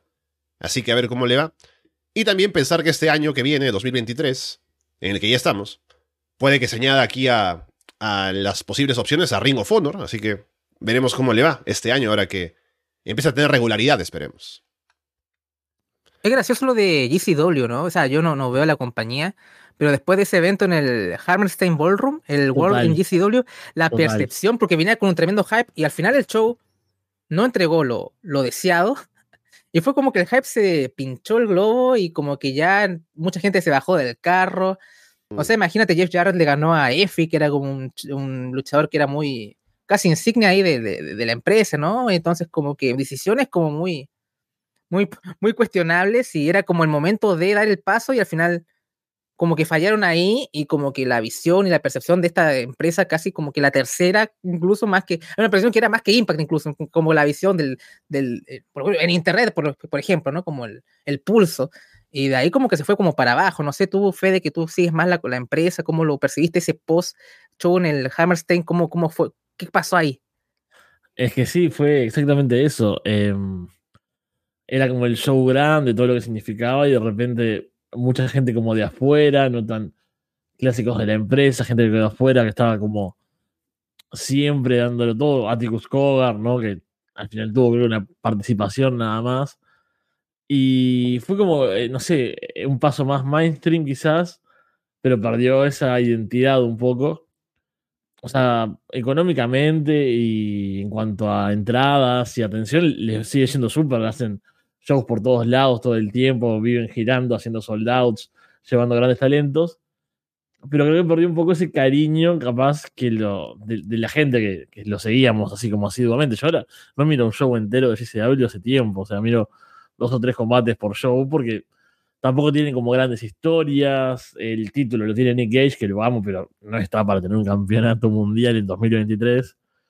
Entonces, como varias cosas que si bien mantienen eso, un éxito, digamos, en cuanto a entradas, toda esa parte, en cuanto a percepción o, apoyo, así como, ¿no? Como eso de ponerse la camiseta, lo perdieron bastante. Vamos ahora con la siguiente categoría que le toca presentar Andrés. Perfecto. Eh, la categoría es Mejor Equipo. Fue un, un año muy, muy interesante para el escena Tag Team este, bueno, el pasado 2022. En el quinto lugar se encuentran eh, Nick y Matt Jackson de John Box. En cuarto lugar, eh, Ozzy Open. En el bronce están The Briscoes. Eh, perdón, están empatados The Briscoes con The Acclaim en el bronce. Y en el segundo lugar, The Usos. Y el oro, un, creo que un merecido, merecido primer lugar para Dax Hardwood y Catch William FTR si fue un gran año ya en lo visual solamente con los títulos que ganaron y además viendo los combates que hicieron y la conexión que consiguieron con el público, con el tour Maybe Face, había un momento en el que era bastante evidente que el, el, ritmo seguir en, en AEW era que ganaran también el título de AEW, ¿no? Unificando todo y demás. No lo hicieron, lamentablemente, como que se pasó ese momento de que era como la parte más alta de su hype, pero aún así tuvieron un gran año de grandes combates, la rivalidad con los Briscoes, los títulos que ganaron, los viajes a, México, a Japón. Así que hicieron de todo. Creo que no hay discusión de que se le pueda dar a ellos este puesto, porque uno puede decir ya los usos dominan la división, pero es una división que está demasiado dominada como para que uno le vea algún mérito a los, a los usos ganando o siendo campeones todo el año, ¿no? En otros lugares, con los Briscoes que tuvieron poca presencia por la falla de Ring of Honor, eh, que subió y está empatado con los Briscoes en el puesto 3, así que bien por ellos. Ozzy Open, que también tuvieron un gran año en cuanto a combates. los Young que tienen que estar ahí, ¿no? Como parte de The Elite. Aunque también tuvieron eh, la baja de ese par de meses luego de lo de All Out. Pero me parece que FTR, estando ahí arriba, es más que merecido. Y veremos qué tal les va este año, ¿no? Porque ya anunciaron que van a estar fuera un tiempo de IW al menos. Y van a evaluar cuál es su futuro. Hablando incluso de Dax como que sería ya pensando en lo último que van a hacer en sus carreras, ¿no? Como que ya de pronto quieren establecerse en algo para que de esa manera terminen lo que quieren hacer como equipo. Así que veremos qué es lo que les depara, pero al menos les quedará el 2022 como el gran año de ellos como equipo. Sí, sí, lo, de FTR es, es tremendo, ¿no? ese recorrido con los títulos por todo el mundo, lo over que estaban. eh, los Briscoes, bueno, son de mis equipos favoritos. Y lo que de usos me pasa lo mismo, ¿no? Que como lo decía Alejandro un poco. Creo que no hay competencia, ¿no? Es, en WWE es tan superior el dominio, es tan, que no hay equipos fuertes, al menos hasta donde yo he, visto, que no sé, no, no, no tienen tanto mérito, me parece. Y Aussie Open me parece un gran agregado sobre todo por un ring, que son tremendos. Y estaba buscando, porque bueno, saben que mi memoria no es muy buena. Hay un combate que eh, no sé si este fue lo que, lo comentamos en algún Underground, mirá que, que, oculto esto, pero tienen uno con The Velocities, no sé si fue ese, fue ese, ¿no? Que comentamos en Welcome to the Black Label Parade en PWA de Australia, un combatazo, creo que fue en enero o febrero, una cosa así. Em, también un poco se había quedado olvidado ya por, por la fecha, pero Aussie Open dando combatazos todo el año. Sí, también hace poco cuando estaba grabando Wrestle Kingdom con Gin, Gin suelta el dato así como, ah, como quien no quiere la cosa, ¿no? Como que, ah, sí, FTR y Aussie Open tuvieron como el combate de Nuya Pan del año. Digo, ¿qué, ¿cuándo pasó eso, no? Así que lo busqué y lo vi hace un par de semanas, o creo que fue la semana pasada, luego de grabar Wrestle Kingdom. Y es tremendo combate, FTR contra Aussie Open en Inglaterra.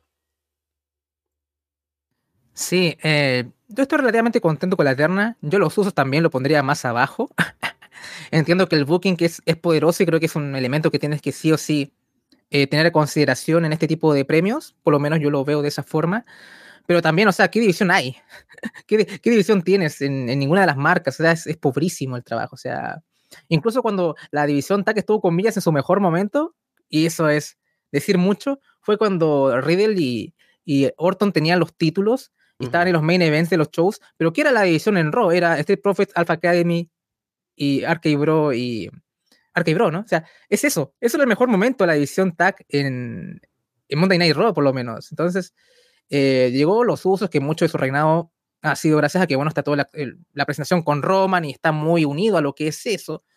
Em, en muchos combates los ves, bueno, sí, el combate está bueno, pero pocas veces hay como esa tensión de, bueno, Dios, no, es como ese combate que va un paso más allá en comparación de lo que hemos visto de FTR, de Aussie Open, incluso de Acclaim, eh, han, han, hecho una, han sido muy sorprendentes también en sus performances, porque ya hemos hablado esto en Florida Vice, este, Alessandro, o sea, el hecho de trabajar con gente em, a alto nivel eh, ha hecho que ellos también suban el suyo, y incluso hasta Max Caster, que yo lo tenía, lo tengo mucho mejor consideración como, como luchador que como antes también, por, por, estos combates que ha estado teniendo con, con Kid Swerve, con eh, FTR también. Entonces, es un tipo que puede trabajar a un alto nivel también. Max tiene por evolucionar, todavía encuentro que Bowens es mejor, pero tienen un, buen futuro de acclaim, así que es uno un equipo que tú dices, bueno, sí, son muy divertidos las promos, los segmentos, pero como tag en el ring también han dado, han dado muestras. Obviamente están lejos de muchos de lo que están acá en la, en la terna en aspecto en ring, pero también hay que considerar su evolución y su mejoría y, y cómo no han, no han desentonado cuando han tenido que luchar contra estas, estas parejas. Y los briscos también han tenido un año muy, muy, muy, muy bueno también, así que eh, ¿qué más decir? Creo que estoy relativamente contento con la terna y creo que los usos pierden mucho en el sentido de que no tienen una división o, no han tenido esos combates del calibre que encontraste a sus compañeros de Eterna, incluso de Acclaim. Bien, pasemos al siguiente premio que ahora le toca comentar a Fede. Este está, interesante. ¿eh? Tenemos mejor combate y creo que hay, hay sorpresas o... A ver, a ver, ¿qué opinan? Puesto número 5, FTR versus The Briscoes, el combate de Death Before Dishonor. Puesto número 4, Josh Alexander versus Mike Bailey en Impact Wrestling el 8 de diciembre. Puesto número 3, Cody Rhodes versus Seth Rollins en Hell in a Cell. Puesto número 2, The Briscoes versus FTR, en este caso en el combate de Supercard of Honor. Y el puesto número 1, Gunter versus Sheamus en Clash at the Castle. Wow. Sí, o sea, me parece que fue lo más destacado de WWE en el año. O sea, si, si me pongo a pensar en el mejor combate del año de WWE, me quedaría tal vez con esos dos, ¿no? El Gunter contra Sheamus y el Cody contra Rollins.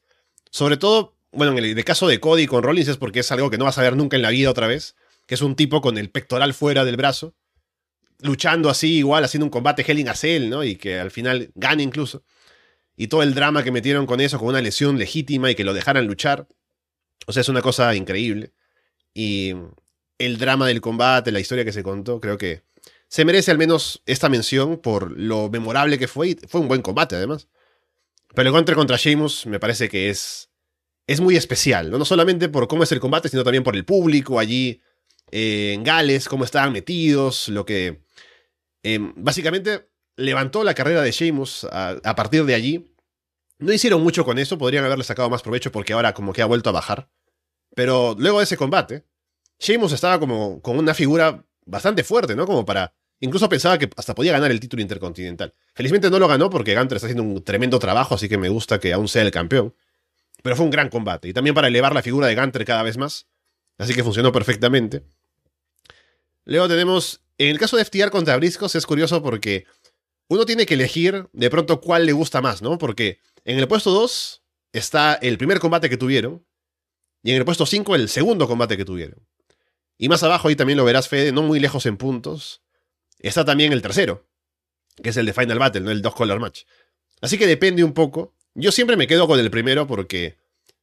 Eh, no solamente porque es un gran combate, como lo son todos, sino porque se siente muy especial, ¿no? Como que están parados uno frente al otro, los equipos, y es como que ese aura de que vamos a ver algo que es realmente mágico, ¿no? Como que no nos esperábamos ver esto jamás en la vida, tal vez. No sé si tanto así, pero se sintió así por cómo lo, sintieron los fans y lo vendían y el, y el ambiente que se creó esa noche.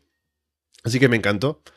El segundo combate está un poco más abajo en puntos, pero también es un combatazo que...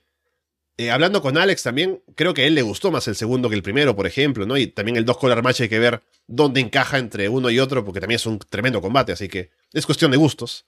Y a veces si uno elige uno, el otro no lo, no lo elige en la misma lista porque quiere tal vez dar la variedad y por eso se roban un poco los puntos cada uno.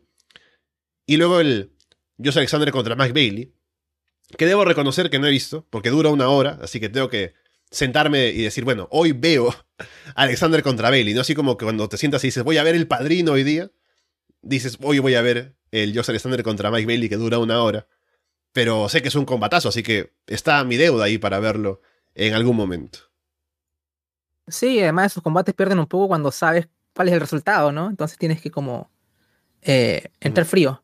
Y es, complicado un poco. Yo lo, vi de esa forma y claro, a mí me, encantó. De hecho, me gustó más que, que el Gunter versus Sheamus. De hecho, cualquiera de la trilogía de FTR con los friscos me gustó más que el Gunter versus Sheamus. Y a mí me encantó el Gunter versus Sheamus. También está la atmósfera de, de Gales y todo eso. Pero, de hecho, hablando de, de, cuál de la trilogía me gustó más, a mí me gustó más el segundo, también me gustó más el de Dead Before Dishonor. El, el problema del Color Match, yo creo que incluso un problema de producción, ¿no? Todo esto de las cámaras y me jodió un poco el, el combate, ¿no? Eh, lo, lo, lo, mermó un poquito, pero fue un tremendo combate. Em, lo de mm, Cody Set, sí, sí, o sea, es como lo que tú dices, Alessandro, ese drama que es, Cody Rhodes, ¿no? O sea, el tipo me saca drama por todos lados. Imagínate cuando tiene un drama de verdad, que es cuando está sangrando por dentro. Así que eh, entiendo también esa como eso visceral que es el combate. Creo que lo, se, se ve poco. Em, así que creo que puedo entender por qué para muchos es el, el match of the year, incluso dentro de lo que es en WWE. Muchas encuestas, mucho como la misma social media de WWE ponen a este combate siempre como el primero. Ya creo que lleva cosas de gustos. ¿Qué, qué, va? Em, ¿Quién estaba en. ¿Se me, ¿Se me va uno o no? Creo que de los combates antes para cerrar, antes de. El de Impact. Ya, ya, lo, ya lo comenté, sí. Que me... Em, los Briscoes, FTR, eh, Gander, sí, ¿no? Tan, tan... Sí, ah, ya, perfecto. Entonces, cierro ahí. Lo, pero creo que quedo dentro de todo contento con la terna. Obviamente no veo tanto Racing, es como que de seguro hay muchos combates que pueden estar siendo merecedores de estar acá y con mayor mérito. Pero de los que he visto y que de hecho he tenido la oportunidad de ver todos, dentro de todo, más allá de que podría mover algunas cosas ahí, eh, no lo encuentro tan, no lo encuentro una mala elección acá. Y bueno, antes de continuar, presentar aquí al hombre que ha dicho, bueno, yo dejo aquí a que hagan el opener, ¿no? A que hagan de pronto la mitad de cartelera y vengo para el main event. Carlos Ryder. Carlos, ¿cómo estás? Muy bien, main event Carlos Ryder, nuevo hashtag para Arras de Lona Universe. Muy contento porque a mí me habían dicho, son hoy los awards, y he dicho, bueno, vamos a decir las cosas buenas al final. Sí, bueno, pues llego para el final y he podido elegir hasta las campeonas y campeones de los premios todo está trucado. ¿Vosotros pensáis que las votaciones que abrimos, de verdad que esto podéis votar vosotros? No, no, no. La mayoría la elegimos entre el equipo de Arras y los finales los elijo yo. Así que a partir de ahora hablaremos solo de mi gusto. Es broma, un gusto en realidad es estar aquí con vosotros y poder disfrutar un año más de unos Arras Awards, que siempre es como esos de los momentos que más felices me hacen grabar. Bien, el siguiente premio que tenemos, que ya es el penúltimo ahora para presentar, le toca presentar precisamente ahora a Carlos, Así que adelante, Carlos. No, no hagas la introducción que hacemos antes, ¿no? De que, ah, la luchadora, qué sé yo. Ah, no, ya no. Porque no hemos hecho eso el día de este año, así que dale con la lectura de los ganadores. Está bien, porque así nos quitamos como cinco horas de metraje. Así que me parece muy oportuno. Bueno, pues ya el premio a mejor luchadora. En quinta posición, directamente desde Japón, Kairi. En cuarta posición, la actual campeona de All Elite Wrestling, Jamie Hater. Ah, no, espera, quinta posición. Ah, sí, vale, sí, empatada con eh, la irlandesa Becky Lynch. Tocando ya el bronce también desde Japón, Siuri. En segunda posición, la ahora ex campeona de los knockouts, Jordan Grace. Y en primera posición, no puede ser otra, Bianca Belair. Sí, creo que Bianca estaba como. Sí, estaba puesta para ganar, me parece, ¿no? Porque. O sea, no solamente por los combates, sino. La figura de Bianca creo que es como. Eh, no lo pensamos tanto, pero es como Roman Reigns en WWE, ¿no? Porque está como quién va a tocar a Bianca, ¿no? ¿Quién le va a quitar el título? ¿Quién va a estar ahí como para estar a su nivel? Pero no se hace tan pesado, es creo que llevadero, creo que ella lo hace muy bien en el rol que tiene. Y tiene una gran conexión con los fans también, así que ha sido todo un éxito. Bianca Belair, pensando en ella como proyecto desde el Performance Center y cómo se le llevó y lo que ha llegado a hacer. Así que que esté ahora ahí como la cara indiscutible en la división femenina de WWE me parece que es perfecto y que se merece este puesto. Y también bastante presencia en Japón. Eh, habíamos hablado hablando de las mejores promociones antes, la presencia de Stardom por ahí. También TJPW estaba un poco mencionada más abajo. Así que Kairi, Siuri han tenido presencia. Jamie Hater, que ha subido bastante en popularidad, empatando con Becky Lynch. Y también, como hemos dicho durante todo el show, el amor que ha habido para Impact Wrestling con Jordan Grace como la segunda. Es como no está, cómo está trucado esto, es imposible que más gente como yo también opine lo mismo. ¿Sabes por qué eh, me doy cuenta que es real? Porque si lo hubieses trucado vos, estaría Diana Purrazzo. Sí, sí, sí, tal cual. O sea, hoy he venido a representar con Deona. Eh, pero también recibió votos, ¿eh? Yo voy a decir que no la voté, pero ha recibido votos de Diona Purazzo, lo cual es curioso. Es que sí, sí, es muy buena. Em, bueno, los premios, lo de Bianca lo, veo lógico, si bien no es de, mi paladar, digamos, o sea, bueno, WWE en general no es mucho lo que miro hoy en día. Pero lo entiendo, o sea, tiene buenas performances y además es importante, es la campeona. No se ha hecho aún algo tan repetitivo como Roman, así que es lógico. Tengo la deuda, como estábamos hablando hoy, de, cosas pendientes con ver más Stardom. Eh, estas últimas semanas estuve como tratando de este año empezar diferente, ¿no? viendo el último show del año pasado, empezando a ver algunas cosas, pero 2022 no fue mi año de, de Stardom, lamentablemente. sé que siempre hay un nivelazo, o sea, veo un combate suelto y es cuatro estrellas y media en adelante, siempre, ¿no? sé que es el lugar donde hay que ir a ver combates buenos de, mujeres. Y bueno, Jamie Hater también, tremenda subida ha tenido en, en All Elite. Creo que bastante acertados los premios de las luchadoras que vi y bueno, y las que no vi, igual confío. O sea, si dicen Kairi es ¿Cómo no? ¿Cómo no va a estarlo? Em, bueno, yo tampoco veo Stardom ni TJPW. A ver si es que salto esa deuda también. Por lo menos creo que a lo mejor hacemos algo para experimentar un poco y hacer algo divertido. Sería, Hacemos un podcast de, Yoshi. Sí, a ras de, a ras de Yoshi, no sé, algo lo inventamos. eh, ahí en el comentario que nos dejaron ahí, creo que en Evox, ahí en, en el Freya 2.0 que hicimos contigo y con, eh, con Paulina, decían, bueno, ¿por qué no, no comentan algo de TJPW o Stardom? Y no sé si nos decía a nosotros como Freya 2.0, lo- las ternas, si era a ras de lona en global o qué sé yo. Por lo menos sé que Paulina tiene intenciones de ver Stardom y además también, bueno, una voz femenina siempre como que aporta mucho cuando hablamos de, de femenino y, la- y es como que eh, sería interesante ver, hacer algo con ella, quien sea del staff por lo menos hacer un... Pero como dije anteriormente, si lo hacemos, tengan claro que son desde la perspectiva de tipos que no- por lo menos yo no tengo idea de Yoshi, es como que después de hago esto en Patreon y después un año después digo, Jin, yo te voy a hablar de Japón, no tú me vas a hablar de Japón, pero, pero en este momento no, cero. Eh, pero si tengo, tengo pendientes de ver a, a Yuri, que le sea su Yuri, imagínense, ¿no? La ignorancia.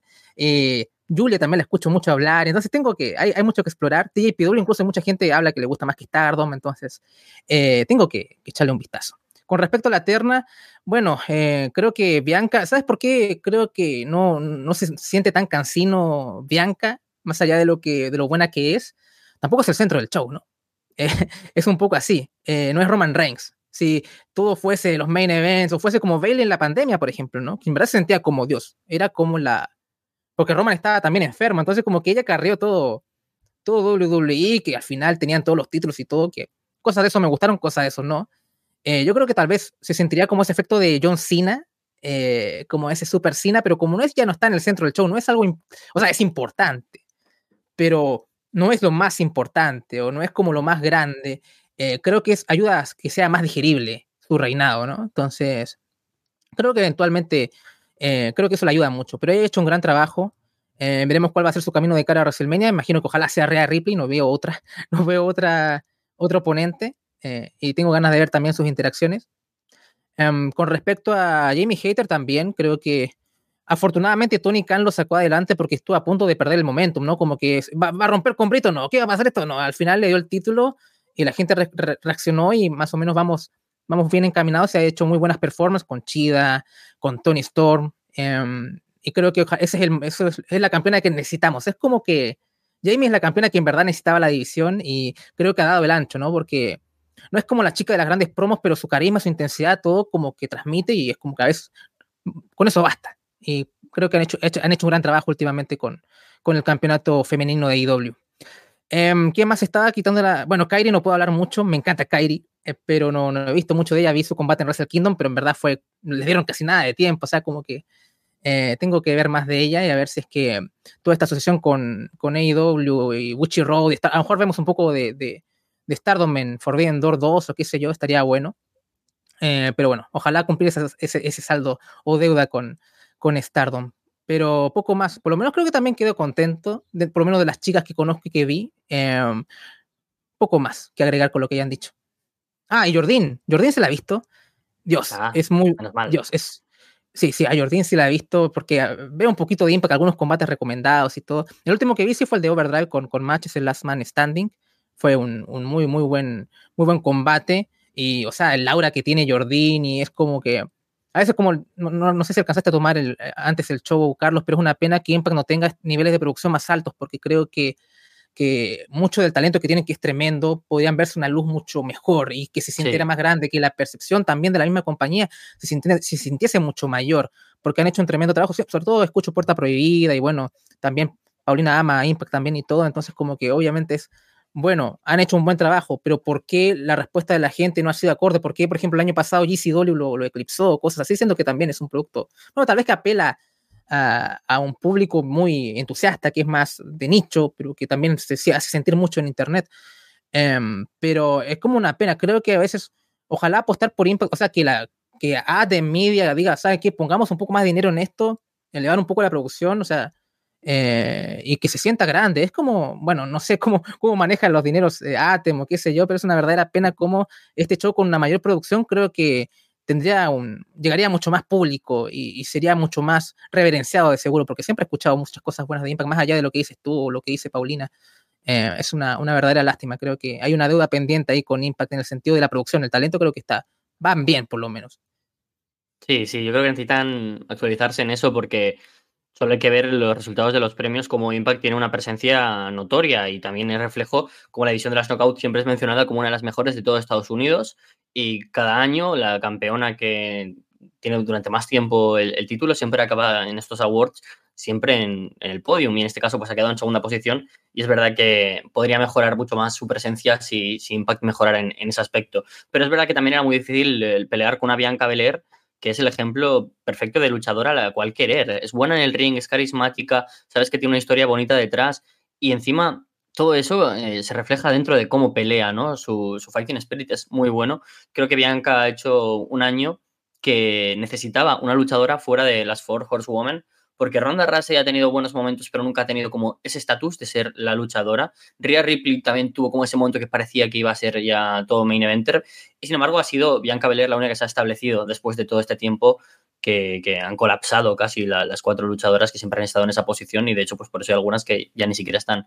Respecto al resto de la lista, aparte de Bianca y de Jordan, que evidentemente en Estados Unidos pues han sido de lejos las mejores y por eso han ocupado esta posición, es verdad que Japón acaba siendo casi algo más difícil de comentar, a veces porque es un poco menos fácil acceder a ello, pero una vez accedes sabes que el nivel es muy superior al que hay en Estados Unidos y muy difícil de poder comparar porque son cosas muy distintas. Shuri a la vez con Katie, con otros nombres como el de Julia, como el de Tan Nakano o el de Meisu Yura han sido grandes nombres este año y por supuesto pues es bonito que hayan estado aquí. Y a la par con una Becky Lynch y una Jamie Hater que justo ambas eh, de la misma zona en cuanto a nacimiento, pues siempre tienen un público muy bueno y sabes que cuando les cuidas van a ser importantes. Si Becky Lynch y Amy Hater hubieran sido campeonas durante más tiempo o capado ciertas storylines más importantes en la cartelera, seguramente habrían estado todavía más altas en este top 5. Así que la verdad, mucha, mucha calidad en este top de 2022.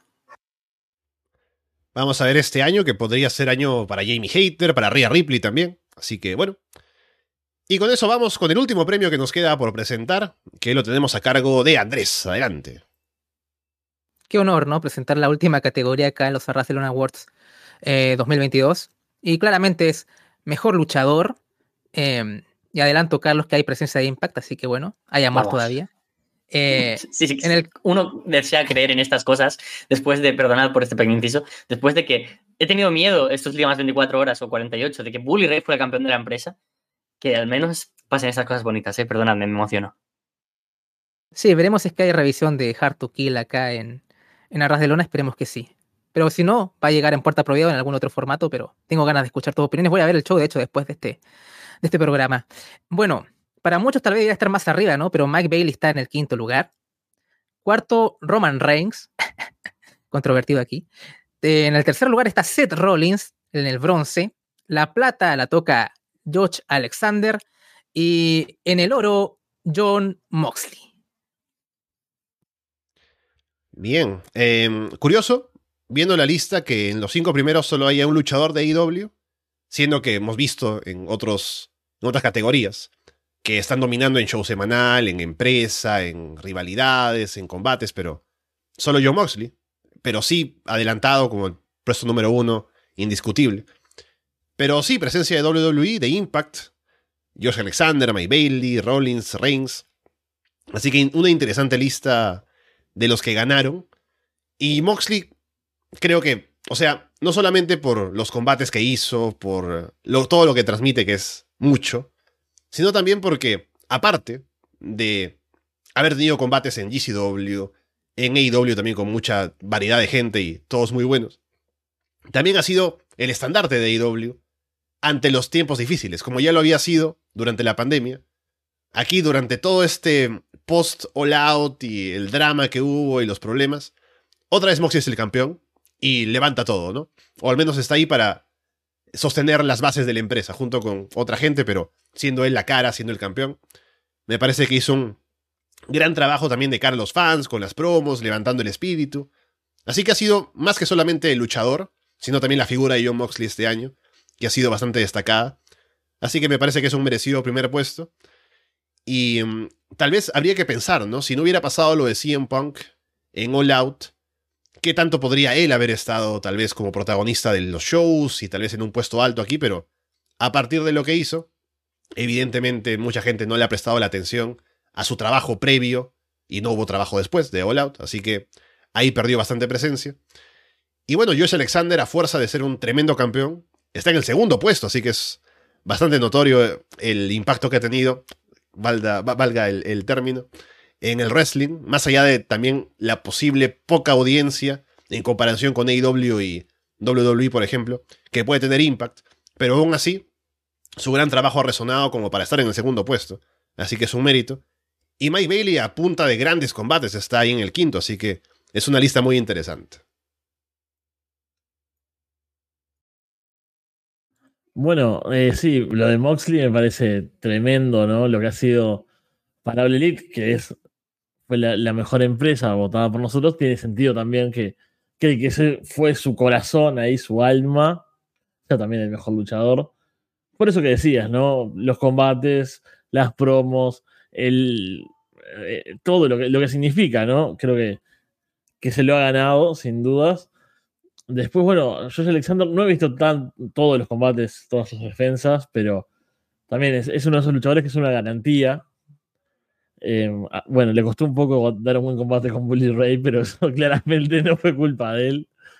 Eh, qué bravo que estuvo eso. Lo estuvimos comentando por, por WhatsApp con Carlos mientras mirábamos el show el, el viernes.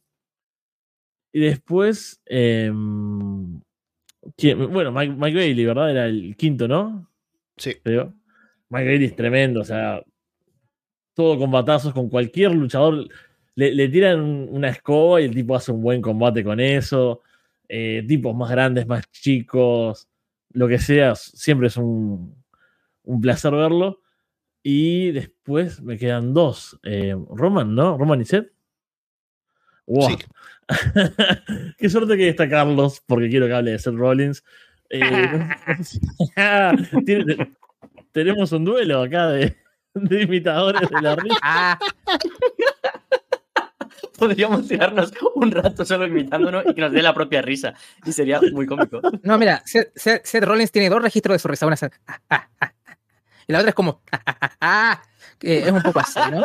Eh, está la que es más, más calmada y la otra que es un poco más... Hay que, hay que, hay que estudiarlo al hombre. Bien, perdón, continúa. No, a mí, eh, hoy hablamos de Rollins, mucho el personaje, bueno, no me gusta, pero en Ring es, es muy bueno. Y Roman no, Roman ahí yo no... Eh, si esto fuese en premios tipo PWI, sí, está bien, Kayfabe, el jefe tribal, la cabeza de la mesa o como diablo, o sea, que se llame eso. Pero nada, me parece súper aburrido. Está haciendo lo mismo hace 900 días. Esos monólogos, esos combates. Bueno, hace tipo no un combate porque luchó tres veces en el año, más o menos. Pero esos combates de, de que hace un monólogo mientras va luchando y te va explicando lo que es el, combate en sí mismo, es como es espantoso, ¿no?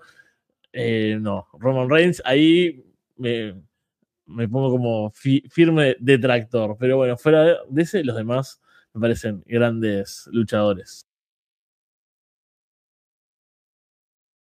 Yo entonces, bueno, pensaba que. Perdón, que hablaba... es que no, no, sabía qué orden teníais. Como he llegado solo para bueno, el main event, no sabía. Imagino que también fui el main eventer en esto, perdonad, ¿eh?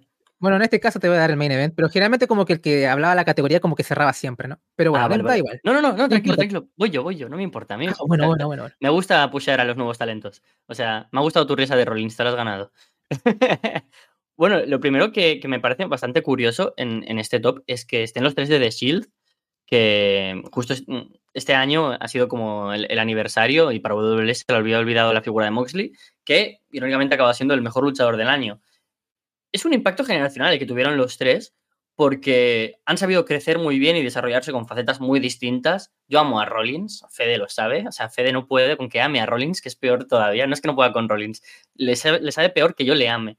Pero es que creo que es un luchador tan completo, tan divertido, que cada momento que aparece en pantalla me apetece verlo porque eh, es extenuante, ¿no? Tener que verlo y, y, cómo se mueve y cómo habla y sobre todo en ring, que siempre da un combatazo con el luchador que sea dentro del de canon que es WWE, que es algo como.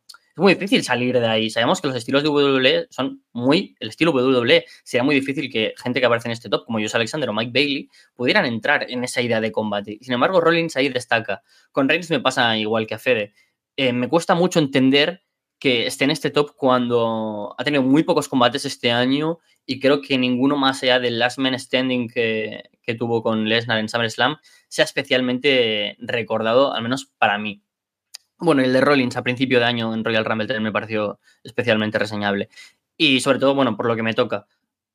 Qué genial tener a Mike Bailey y a Josh Alexander, uno en quinto lugar. Mike Bailey posiblemente es un luchador al que le falta que sus combates sean main event, porque seguramente no haya tenido ninguno de los grandes combates Mike Bailey, sin contar el del propio Josh Alexander, ese combate que se va a los 60 minutos, que haya sido el main event y aún, es, y aún así está aquí. Porque claro, tenemos a un Rollins que aunque no sea a veces el main eventer, sí que es la figura principal. Reigns, por supuesto, Moxley, lo que comentaba Alessandro, ¿no? Que ha tenido que tener toda Olerita a su espalda. Pero sin embargo, Mike Bailey ha sido campeón de la Exhibition con uno de los mejores reinados de la historia y grandes combates en independientes, pero nunca el plato principal y aún así se cuela ahí. Bueno, yo Alexander, que decir, posiblemente uno de los mejores del mundo a nivel in-ring, donde este año cada defensa ha sido particularmente especial por cosas muy distintas entre sí, lo cual siempre aporta mucha calidad a sus combates y entonces es imprescindible que por lo menos estuviera en este top 5 y creo que es merecido que esté en el segundo lugar, porque esa primera posición, ese oro para John Moxley, también tiene lo que comentaba el propio Alessandro, ¿no? Esa idea de que estamos en un momento complicado, los fans de Ole Elite, de decir, joder, es que esto parece una casa de lo que todos sabemos, ¿no? En plan, era muy difícil eso de poder cabalgar. Entonces, John Moxley, ¿quién mejor va a cabalgar que él? Bueno, Hangman Page, pero bueno, será una broma. Eh, John Moxley se tira a la espalda toda la empresa con combatazos, con storylines increíbles, con buenas promos, en equipo con el Blackpool Combat Club. Un combatazo, otro, otro, otro, obviamente te ponen en la primera posición. Así que muy merecido eh, para John Moxley. Curioso, este es el primer año, no sé si lo sabéis, chavales, que no hay ningún luchador de New Japan en el top. Eso es, bastante curioso. Quizás es porque el, el buzz ¿no? que ha tenido New Japan en los últimos años ha ido derivando un poco en All Elite, sobre todo para la gente que, que no somos de Japón. Y esos big matches se han ido ya moviendo de un Wrestle Kingdom a un Revolution, de un Dominion a un Full Gear. Y es curioso, creo que en 2023 ya tenemos un candidato a estar ahí por parte de, New Japan, pero bueno, también quería, por lo tanto, eh, mencionar a Will Ospreay como uno de los grandes luchadores de 2022, que creo que también merecía estar en ese top 5. Bueno, si hubiese vuelto puro talk, eh, creo que New Japan hubiese tenido más, más presencia. Pero oyendo, bueno, más, más que hablar de la, de la terna, también voy a rescatar un poco la gente que, que rozó un poco ese estatus, porque MJF le estuvo respirando la nuca a Mike Bailey eh, que uh. se lleva el sexto lugar. Y de ahí, poquito detrás está Will Ospreay y Chris Jericho. Y ya hay menciones curiosas que yo no sigo Japón, pero lo quiero resaltar porque eh, Masashi Takeda se, se ganó algunos votos, eh, Kazusada Higuchi, así que Kento Miyahara. vamos, eh, y bueno, Takechita obviamente también se llevó bastantes puntos, pero aún así no cerca de, de, la terna principal. Em, ya hablando ya de la terna en sí, Em, a ver, Roman, yo tampoco soy muy fan. Me parece un, parece un sólido wrestler, me parece un buen powerhouse. Creo que el trabajo que hizo con eh, Logan Paul en ese main event, creo que hay que dárselo. Más allá te pueda gustar o no. Eh, creo que mucho de que ese combate funcionase fue por, por cómo Roman manejó eso. Pero claro, Roman Reigns tiene una plantilla de combate y es como te gusta o no. Y esa plantilla la sabe dominar bien, lo sabe manejar bien, pero cuando ya ve los patrones, como que ya no te, ya no, a mí no me engancha mucho, ¿no? O sea, es como cuando tengo que analizarlo acá con, con Alessandro, con quien me toque, si es, si es Fede, si es Paulino, quien sea. Y hablo, sí, el combate estuvo bien, pero es lo mismo, ¿no? Un poco, es que es, que es Roman hablándote, los tiempos muertos, y los puedes entender porque Roman es una gran estrella y la gente está ahí y, lo sabe manejar y lo puedes ver como una virtud, pero tal vez para los paladores de mío o de muchos de acá, tal vez es un poco un defecto porque otra vez es el, es lo mismo, ¿no? Ese es el problema. Mox me, gusta mucho más que, em, que Roman, pero sus patrones lo dijeron mucho más, ¿no? Me parece mucho más dinámico. Eh, y por eso a veces lo dijeron más, aunque a veces también me pueden palagar por momentos, pero, o sea, me encanta Mox. Em, yendo a Josh Alexander, lo he visto más que Bailey, porque como he dicho, no sigo mucho Impact, pero a veces veo combates o veo algún show, show en particular y es, es tremendo Josh Alexander y es. Em, no puedo esperar lo que pueda depararle en, en 2023 y estoy, tengo que ver lo que, parece como lo que escuché a Fe, no puedo esperar mucho, no puedo esperar milagros de él por, con, con Bole Ray, pero bueno, eh, voy, voy, a ver ese combate sí o sí. Entonces creo que, creo que va a ser un año que de, seguro le voy a poner más atención a, a Impact Wrestling y creo que eh, se tiene merecido que sea el, el, campeón más longevo de la historia de la compañía. Entonces creo que eh, es una responsabilidad que ha cargado con, con mucha naturalidad y creo que Esperemos que incluso dure un poco más, ¿no? Vamos a ver cuál va a ser el dead end, el final del camino. No sé, no veo el, el, el, el semanal de Impact, pero yo simplemente veo combates sueltos como, como uno siempre quiere ver em, esos combates. Ese combate que tuvo con Kazarian fue un poco largo, tal vez, pero también me, me, me gustó bastante. Y digo, oh, Frankie, Dios, ¿no? O sea, como, como estás luchando a este nivel por tanto tiempo, así que también tengo ganas de verlo en Impact Wrestling. Em, así que bueno, por lo menos eh, merecido ese lugar para Josh Alexander. Mox creo que también, más del, del, gran año que tuvo, también es como ese, ese, ese líder que, que, que, dio el paso adelante, que se, un tipo que yo leí su, o sea, escuché, mejor dicho, su audiolibro, y no es el tipo que tú pensarías que se, que se pone al hombro una compañía, ¿no? Es un tipo que va mucho a su bola, un tipo que es muy particular y que muchos de sus cercanos eh, hablan así, ¿no? Es como, bueno, Mox es un tipo como muy, muy raro, pero el tipo tomó, tuvo, o sea, tuvo este, este enfrentamiento que tuvo con su adicción al alcohol, se sobrepuso, volvió en un tiempo más temprano que yo pensaba, eh, se puso la empresa al hombro, eh, ahora recién va a poder, creo, salir de vacaciones después de lo que vimos eh, este miércoles, espero, o sea, después no me sorprendería, aparece Mox de nuevo y, Dios, pero creo que necesita un poco de, de aire el hombre y descansar, pero, o sea, todo lo que ha hecho, no solamente como performance, sino como, como, como empleado de la compañía, ya como es, es, es de admirar, ¿no? Sí, y también creo que, que, su desarrollo y todo lo que ha hecho este año ha sido, ha sido tremendo. Creo que ha, ha, mostrado una madurez que tal vez muchos no pensábamos ver en él y sobre todo con los problemas personales que había estado enfrentando. Así que bueno, creo que, que eso, se, lo merece. Más allá de que tú puedas pensar que haya muchos luchadores que sean tal vez en el aspecto en ring mejor que él, creo que todo, todo lo que ha enfrentado este año, creo que lo hace merecer como el mejor wrestler y creo que un primer lugar merecidísimo. Um, Rollins me encanta, pero el personaje no mucho, tengo que decirlo. Um, pero entiendo el por qué está, porque creo que es uno de los MVPs de, de, la mayor compañía del mundo, un tipo que tal vez nunca ha sido beneficiado en el buqueo mucho, en el sentido de que ha perdido mucho, pero siempre está ahí, siempre como su carisma y su, su impronta lo ha hecho sentirse relevante. Um, creo que también merece eh, usted no creo estar ahí porque creo que hay que tener mérito también un poco. Y eso que a mí no me gusta como personaje para nada. Eh, eso, eh, pues con ese handicap lo digo, creo que también merece por lo menos tener una mención honrosa si es que no estaba en, el, en la terna. Pero bueno, también soy un hombre que ignora mucho, mucho wrestling, que estoy seguro que estoy dejando grandes performers ahí afuera. Así que por lo menos lo que veo, eh, no, no me molesta verlo acá. Roman me molesta un poco, pero bueno, entiendo el kayfabe, lo que es él como estrella y todo ok, tampoco lo voy a desestimar, pero no me gusta mucho tampoco, a pesar de que yo aprecio mucho sus cualidades como performer, pero, pero poco más. Bien, entonces ahí está. Paulina no pudo quedarse, como sabemos, pero dice aquí que está orgullosa de su marido, Josh Alexander. Así que bien. Llegamos al final entonces de esta edición de los Arras de Lona Awards, habiendo comentado los premios, que estuvo interesante aquí hablar de los ganadores y demás. Así que gracias por participar nuevamente y invitamos a la gente que no participó que lo pueda hacer para el próximo año para que hagan sentir su voz aquí en los Arras de Lone Awards. Y veremos cómo nos va en este 2023. Dar las gracias también a la gente que estuvo por aquí. Aparte Paulina que tuvo que irse, que estaremos con ella más tarde en el directo. Así que esperen eso, que tengo una gran portada en mente que ya la sacaré en un rato. Pero bueno, Fede, gracias por estar por aquí. Estaremos escuchándote. Sé que vas a grabar lo de en la Casa de los Horrores, así que estaremos escuchándote por ahí y tal vez en alguna, otra situación que tengamos en Arras de Lona. No sé si Underground volverá de la muerte, pero siempre está ahí, al menos la opción de poder hacer algo. Bueno, un placer como siempre estar en otro programa, en tradición especial. Me, me he perdido la, la, última que hicieron con, con, alcohol, justo me perdí esa, que una gran pena.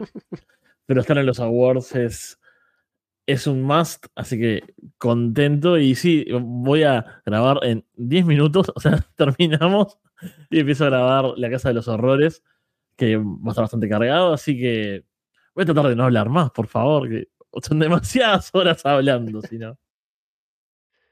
Y bueno, Andrés, estaremos hablando contigo para Florida Vice, como siempre, en el Patreon. También para Florida 2.0, allí con Paulina. Aunque ahora vienen también, así como Moxley, las vacaciones de Andrés. Así que veremos cómo acomodamos ahora los tiempos, pero estaremos siempre de vuelta ahí para hablar de lo que trae AEW para el 2023. Sí, veremos qué pasa con Florida Vice, si, si es que hay, si alguien me cubre, si no vamos, vamos a tener que esperar hasta el lunes probablemente. Eh, con respecto a Florida 2.0, sí, eh, eso va a llegar el, el, lunes, sí o sí, estoy seguro. Ahí lo vamos a hablar con Paulina. Em, así que vamos a estar ya de camino a Vengeance Day, el show ya de NXT, ya en, un estadio, una arena con público, así que viene con, con mucho interés cuando lleguemos a ese, ese show. Ahora ya el programa está en video, ya debutamos ahí con, con Fede, que estuvo eh, la, la, oportunidad de hacer el crossover ahí con, con New York Civil. Show muy, muy, muy, muy discutible en el booking. Eh, así que dio mucho que hablar, así que el programa fue extenso, pero ahí hice marcas de tiempo y todo para que la gente que pueda verlo pueda ver algo que le interese, así que échele un ojo. Así que seguro eh, va a estar bastante divertido ahora ya, eh, Florida 2.0, ahora que ya hicimos el salto a la televisión a color, ¿no? A las imágenes, a los pixeles y a todo eso. Em, así que eso, muchas gracias a la gente que nos está escuchando en directo. Eh, muy divertido este, estar interactuando con ustedes, em, también con Carlos, que muy rara vez podemos tener interacción también en un programa acá, así que la última vez fue el show de Rick Flair, fue muy divertido cuando lo hicimos, así que échenle una oída a ese show si es que no lo han hecho. Eh, que también creo que hice marcas de tiempo, así que pueden echarle ahí eh, la oída. Así que eso, eh, también gracias a la gente con, que, nos escucha en Patreon, que ustedes cargan con lo que es Arras de Lona. Lleguemos a los 10 años, tal vez 2024, ¿no? Ya Alessandro el Don Francisco del podcasting hispanoamericano, yo lo sé. Ahí tenemos que empujar con eso una eminencia si es que llegamos a los 10 años. así que eso, pero por lo menos llegamos a los 10 años, pero gracias a la gente en Patreon y ojalá se puedan unir. Así que bueno, ojalá también darle algunas cosas a ustedes también juegos de predicciones cuando toque y todo eso. No sé si quedan maletines por canjear, porque a veces, ¿no? A veces gente indecisa que, que gana los maletines, pero no los canjea, entonces hay que, hay que verlo, ¿no? Pero por lo menos eh, hay mucho que ofrecer acá en, el podcast, así que atentos, tanto en abierto como en Patreon. Y bueno, finalmente, Carlos, gracias por estar por acá para la parte final del programa, pero eh, podemos hacerlo de Hard to Kill, que sería el episodio 400, por cierto, así que Voy a ver el show, creo que recién mañana, lunes en la noche, así que tal vez el martes podríamos sacarlo, pero por lo demás, Carlos siempre está en Puerta Prohibida hablando de Impact, así que pueden escucharlo por allí, pero puede que nos escuchemos ahora más pronto que tarde. Sí, sí, yo tengo muchas ganas de, grabar Hard to Kill. Y si no, tranquilo, que, algo haremos con, Hard to Kill porque es un show que también merece la pena mencionar. Eh, muy bonito lo que ha dicho Andrés del Patreon, pero es mentira. La gente que estáis en el Patreon, no sois vosotros los que soportáis el peso de Arras de Lona, son los oyentes de la revisión de Rápido y Furioso Reto Tokio 2006, Arras de Lona Off Topic. Millón casi. Gracias a esos 919.105 que han ido a YouTube a escuchar este podcast. Ahora, en serio, muchas gracias a todos. Año tras año podré estar aquí mencionando eh, lo que a la comunidad le parece mejor y peor. Me parece grandioso parte de lo que vemos en el wrestling es para poder compartirlo. Es verdad que lo que nos genera a nosotros está muy guay, pero si no podemos hablar con más gente sobre ello y esta pasión y esta afición que tenemos eh, la podemos transmitir de unos a otros, pudiendo hablar y comentar, pues no sirve para nada. Y estos awards pues siempre me parecen un momento especial en el calendario Arras de Lona ya sabéis que, el calendario de Barcelona pues ahora cuenta semanalmente, casi siempre, con cosas de Impact Wrestling y ahora pues también nos espera un Surrender, nos espera la revisión de Hard to Kill, así que seguro que con todos esos programas tan guays que hay en Arras de Lona también tenéis que escuchar algunos sobre Impact y no pasa nada. Si no os gusta podéis escuchar los de Fede, podéis escuchar los de Andrés, los de todo el resto del mundo, pero bueno, a mí me tendréis que soportar un poquito más. Bien, entonces con eh, todo eso dicho, por ahora los dejamos de parte de Andrés Bahamonde, Fede Fromgel, Carlos Ryder y Alessandro Leonardo. Muchas gracias y esperamos verlos pronto.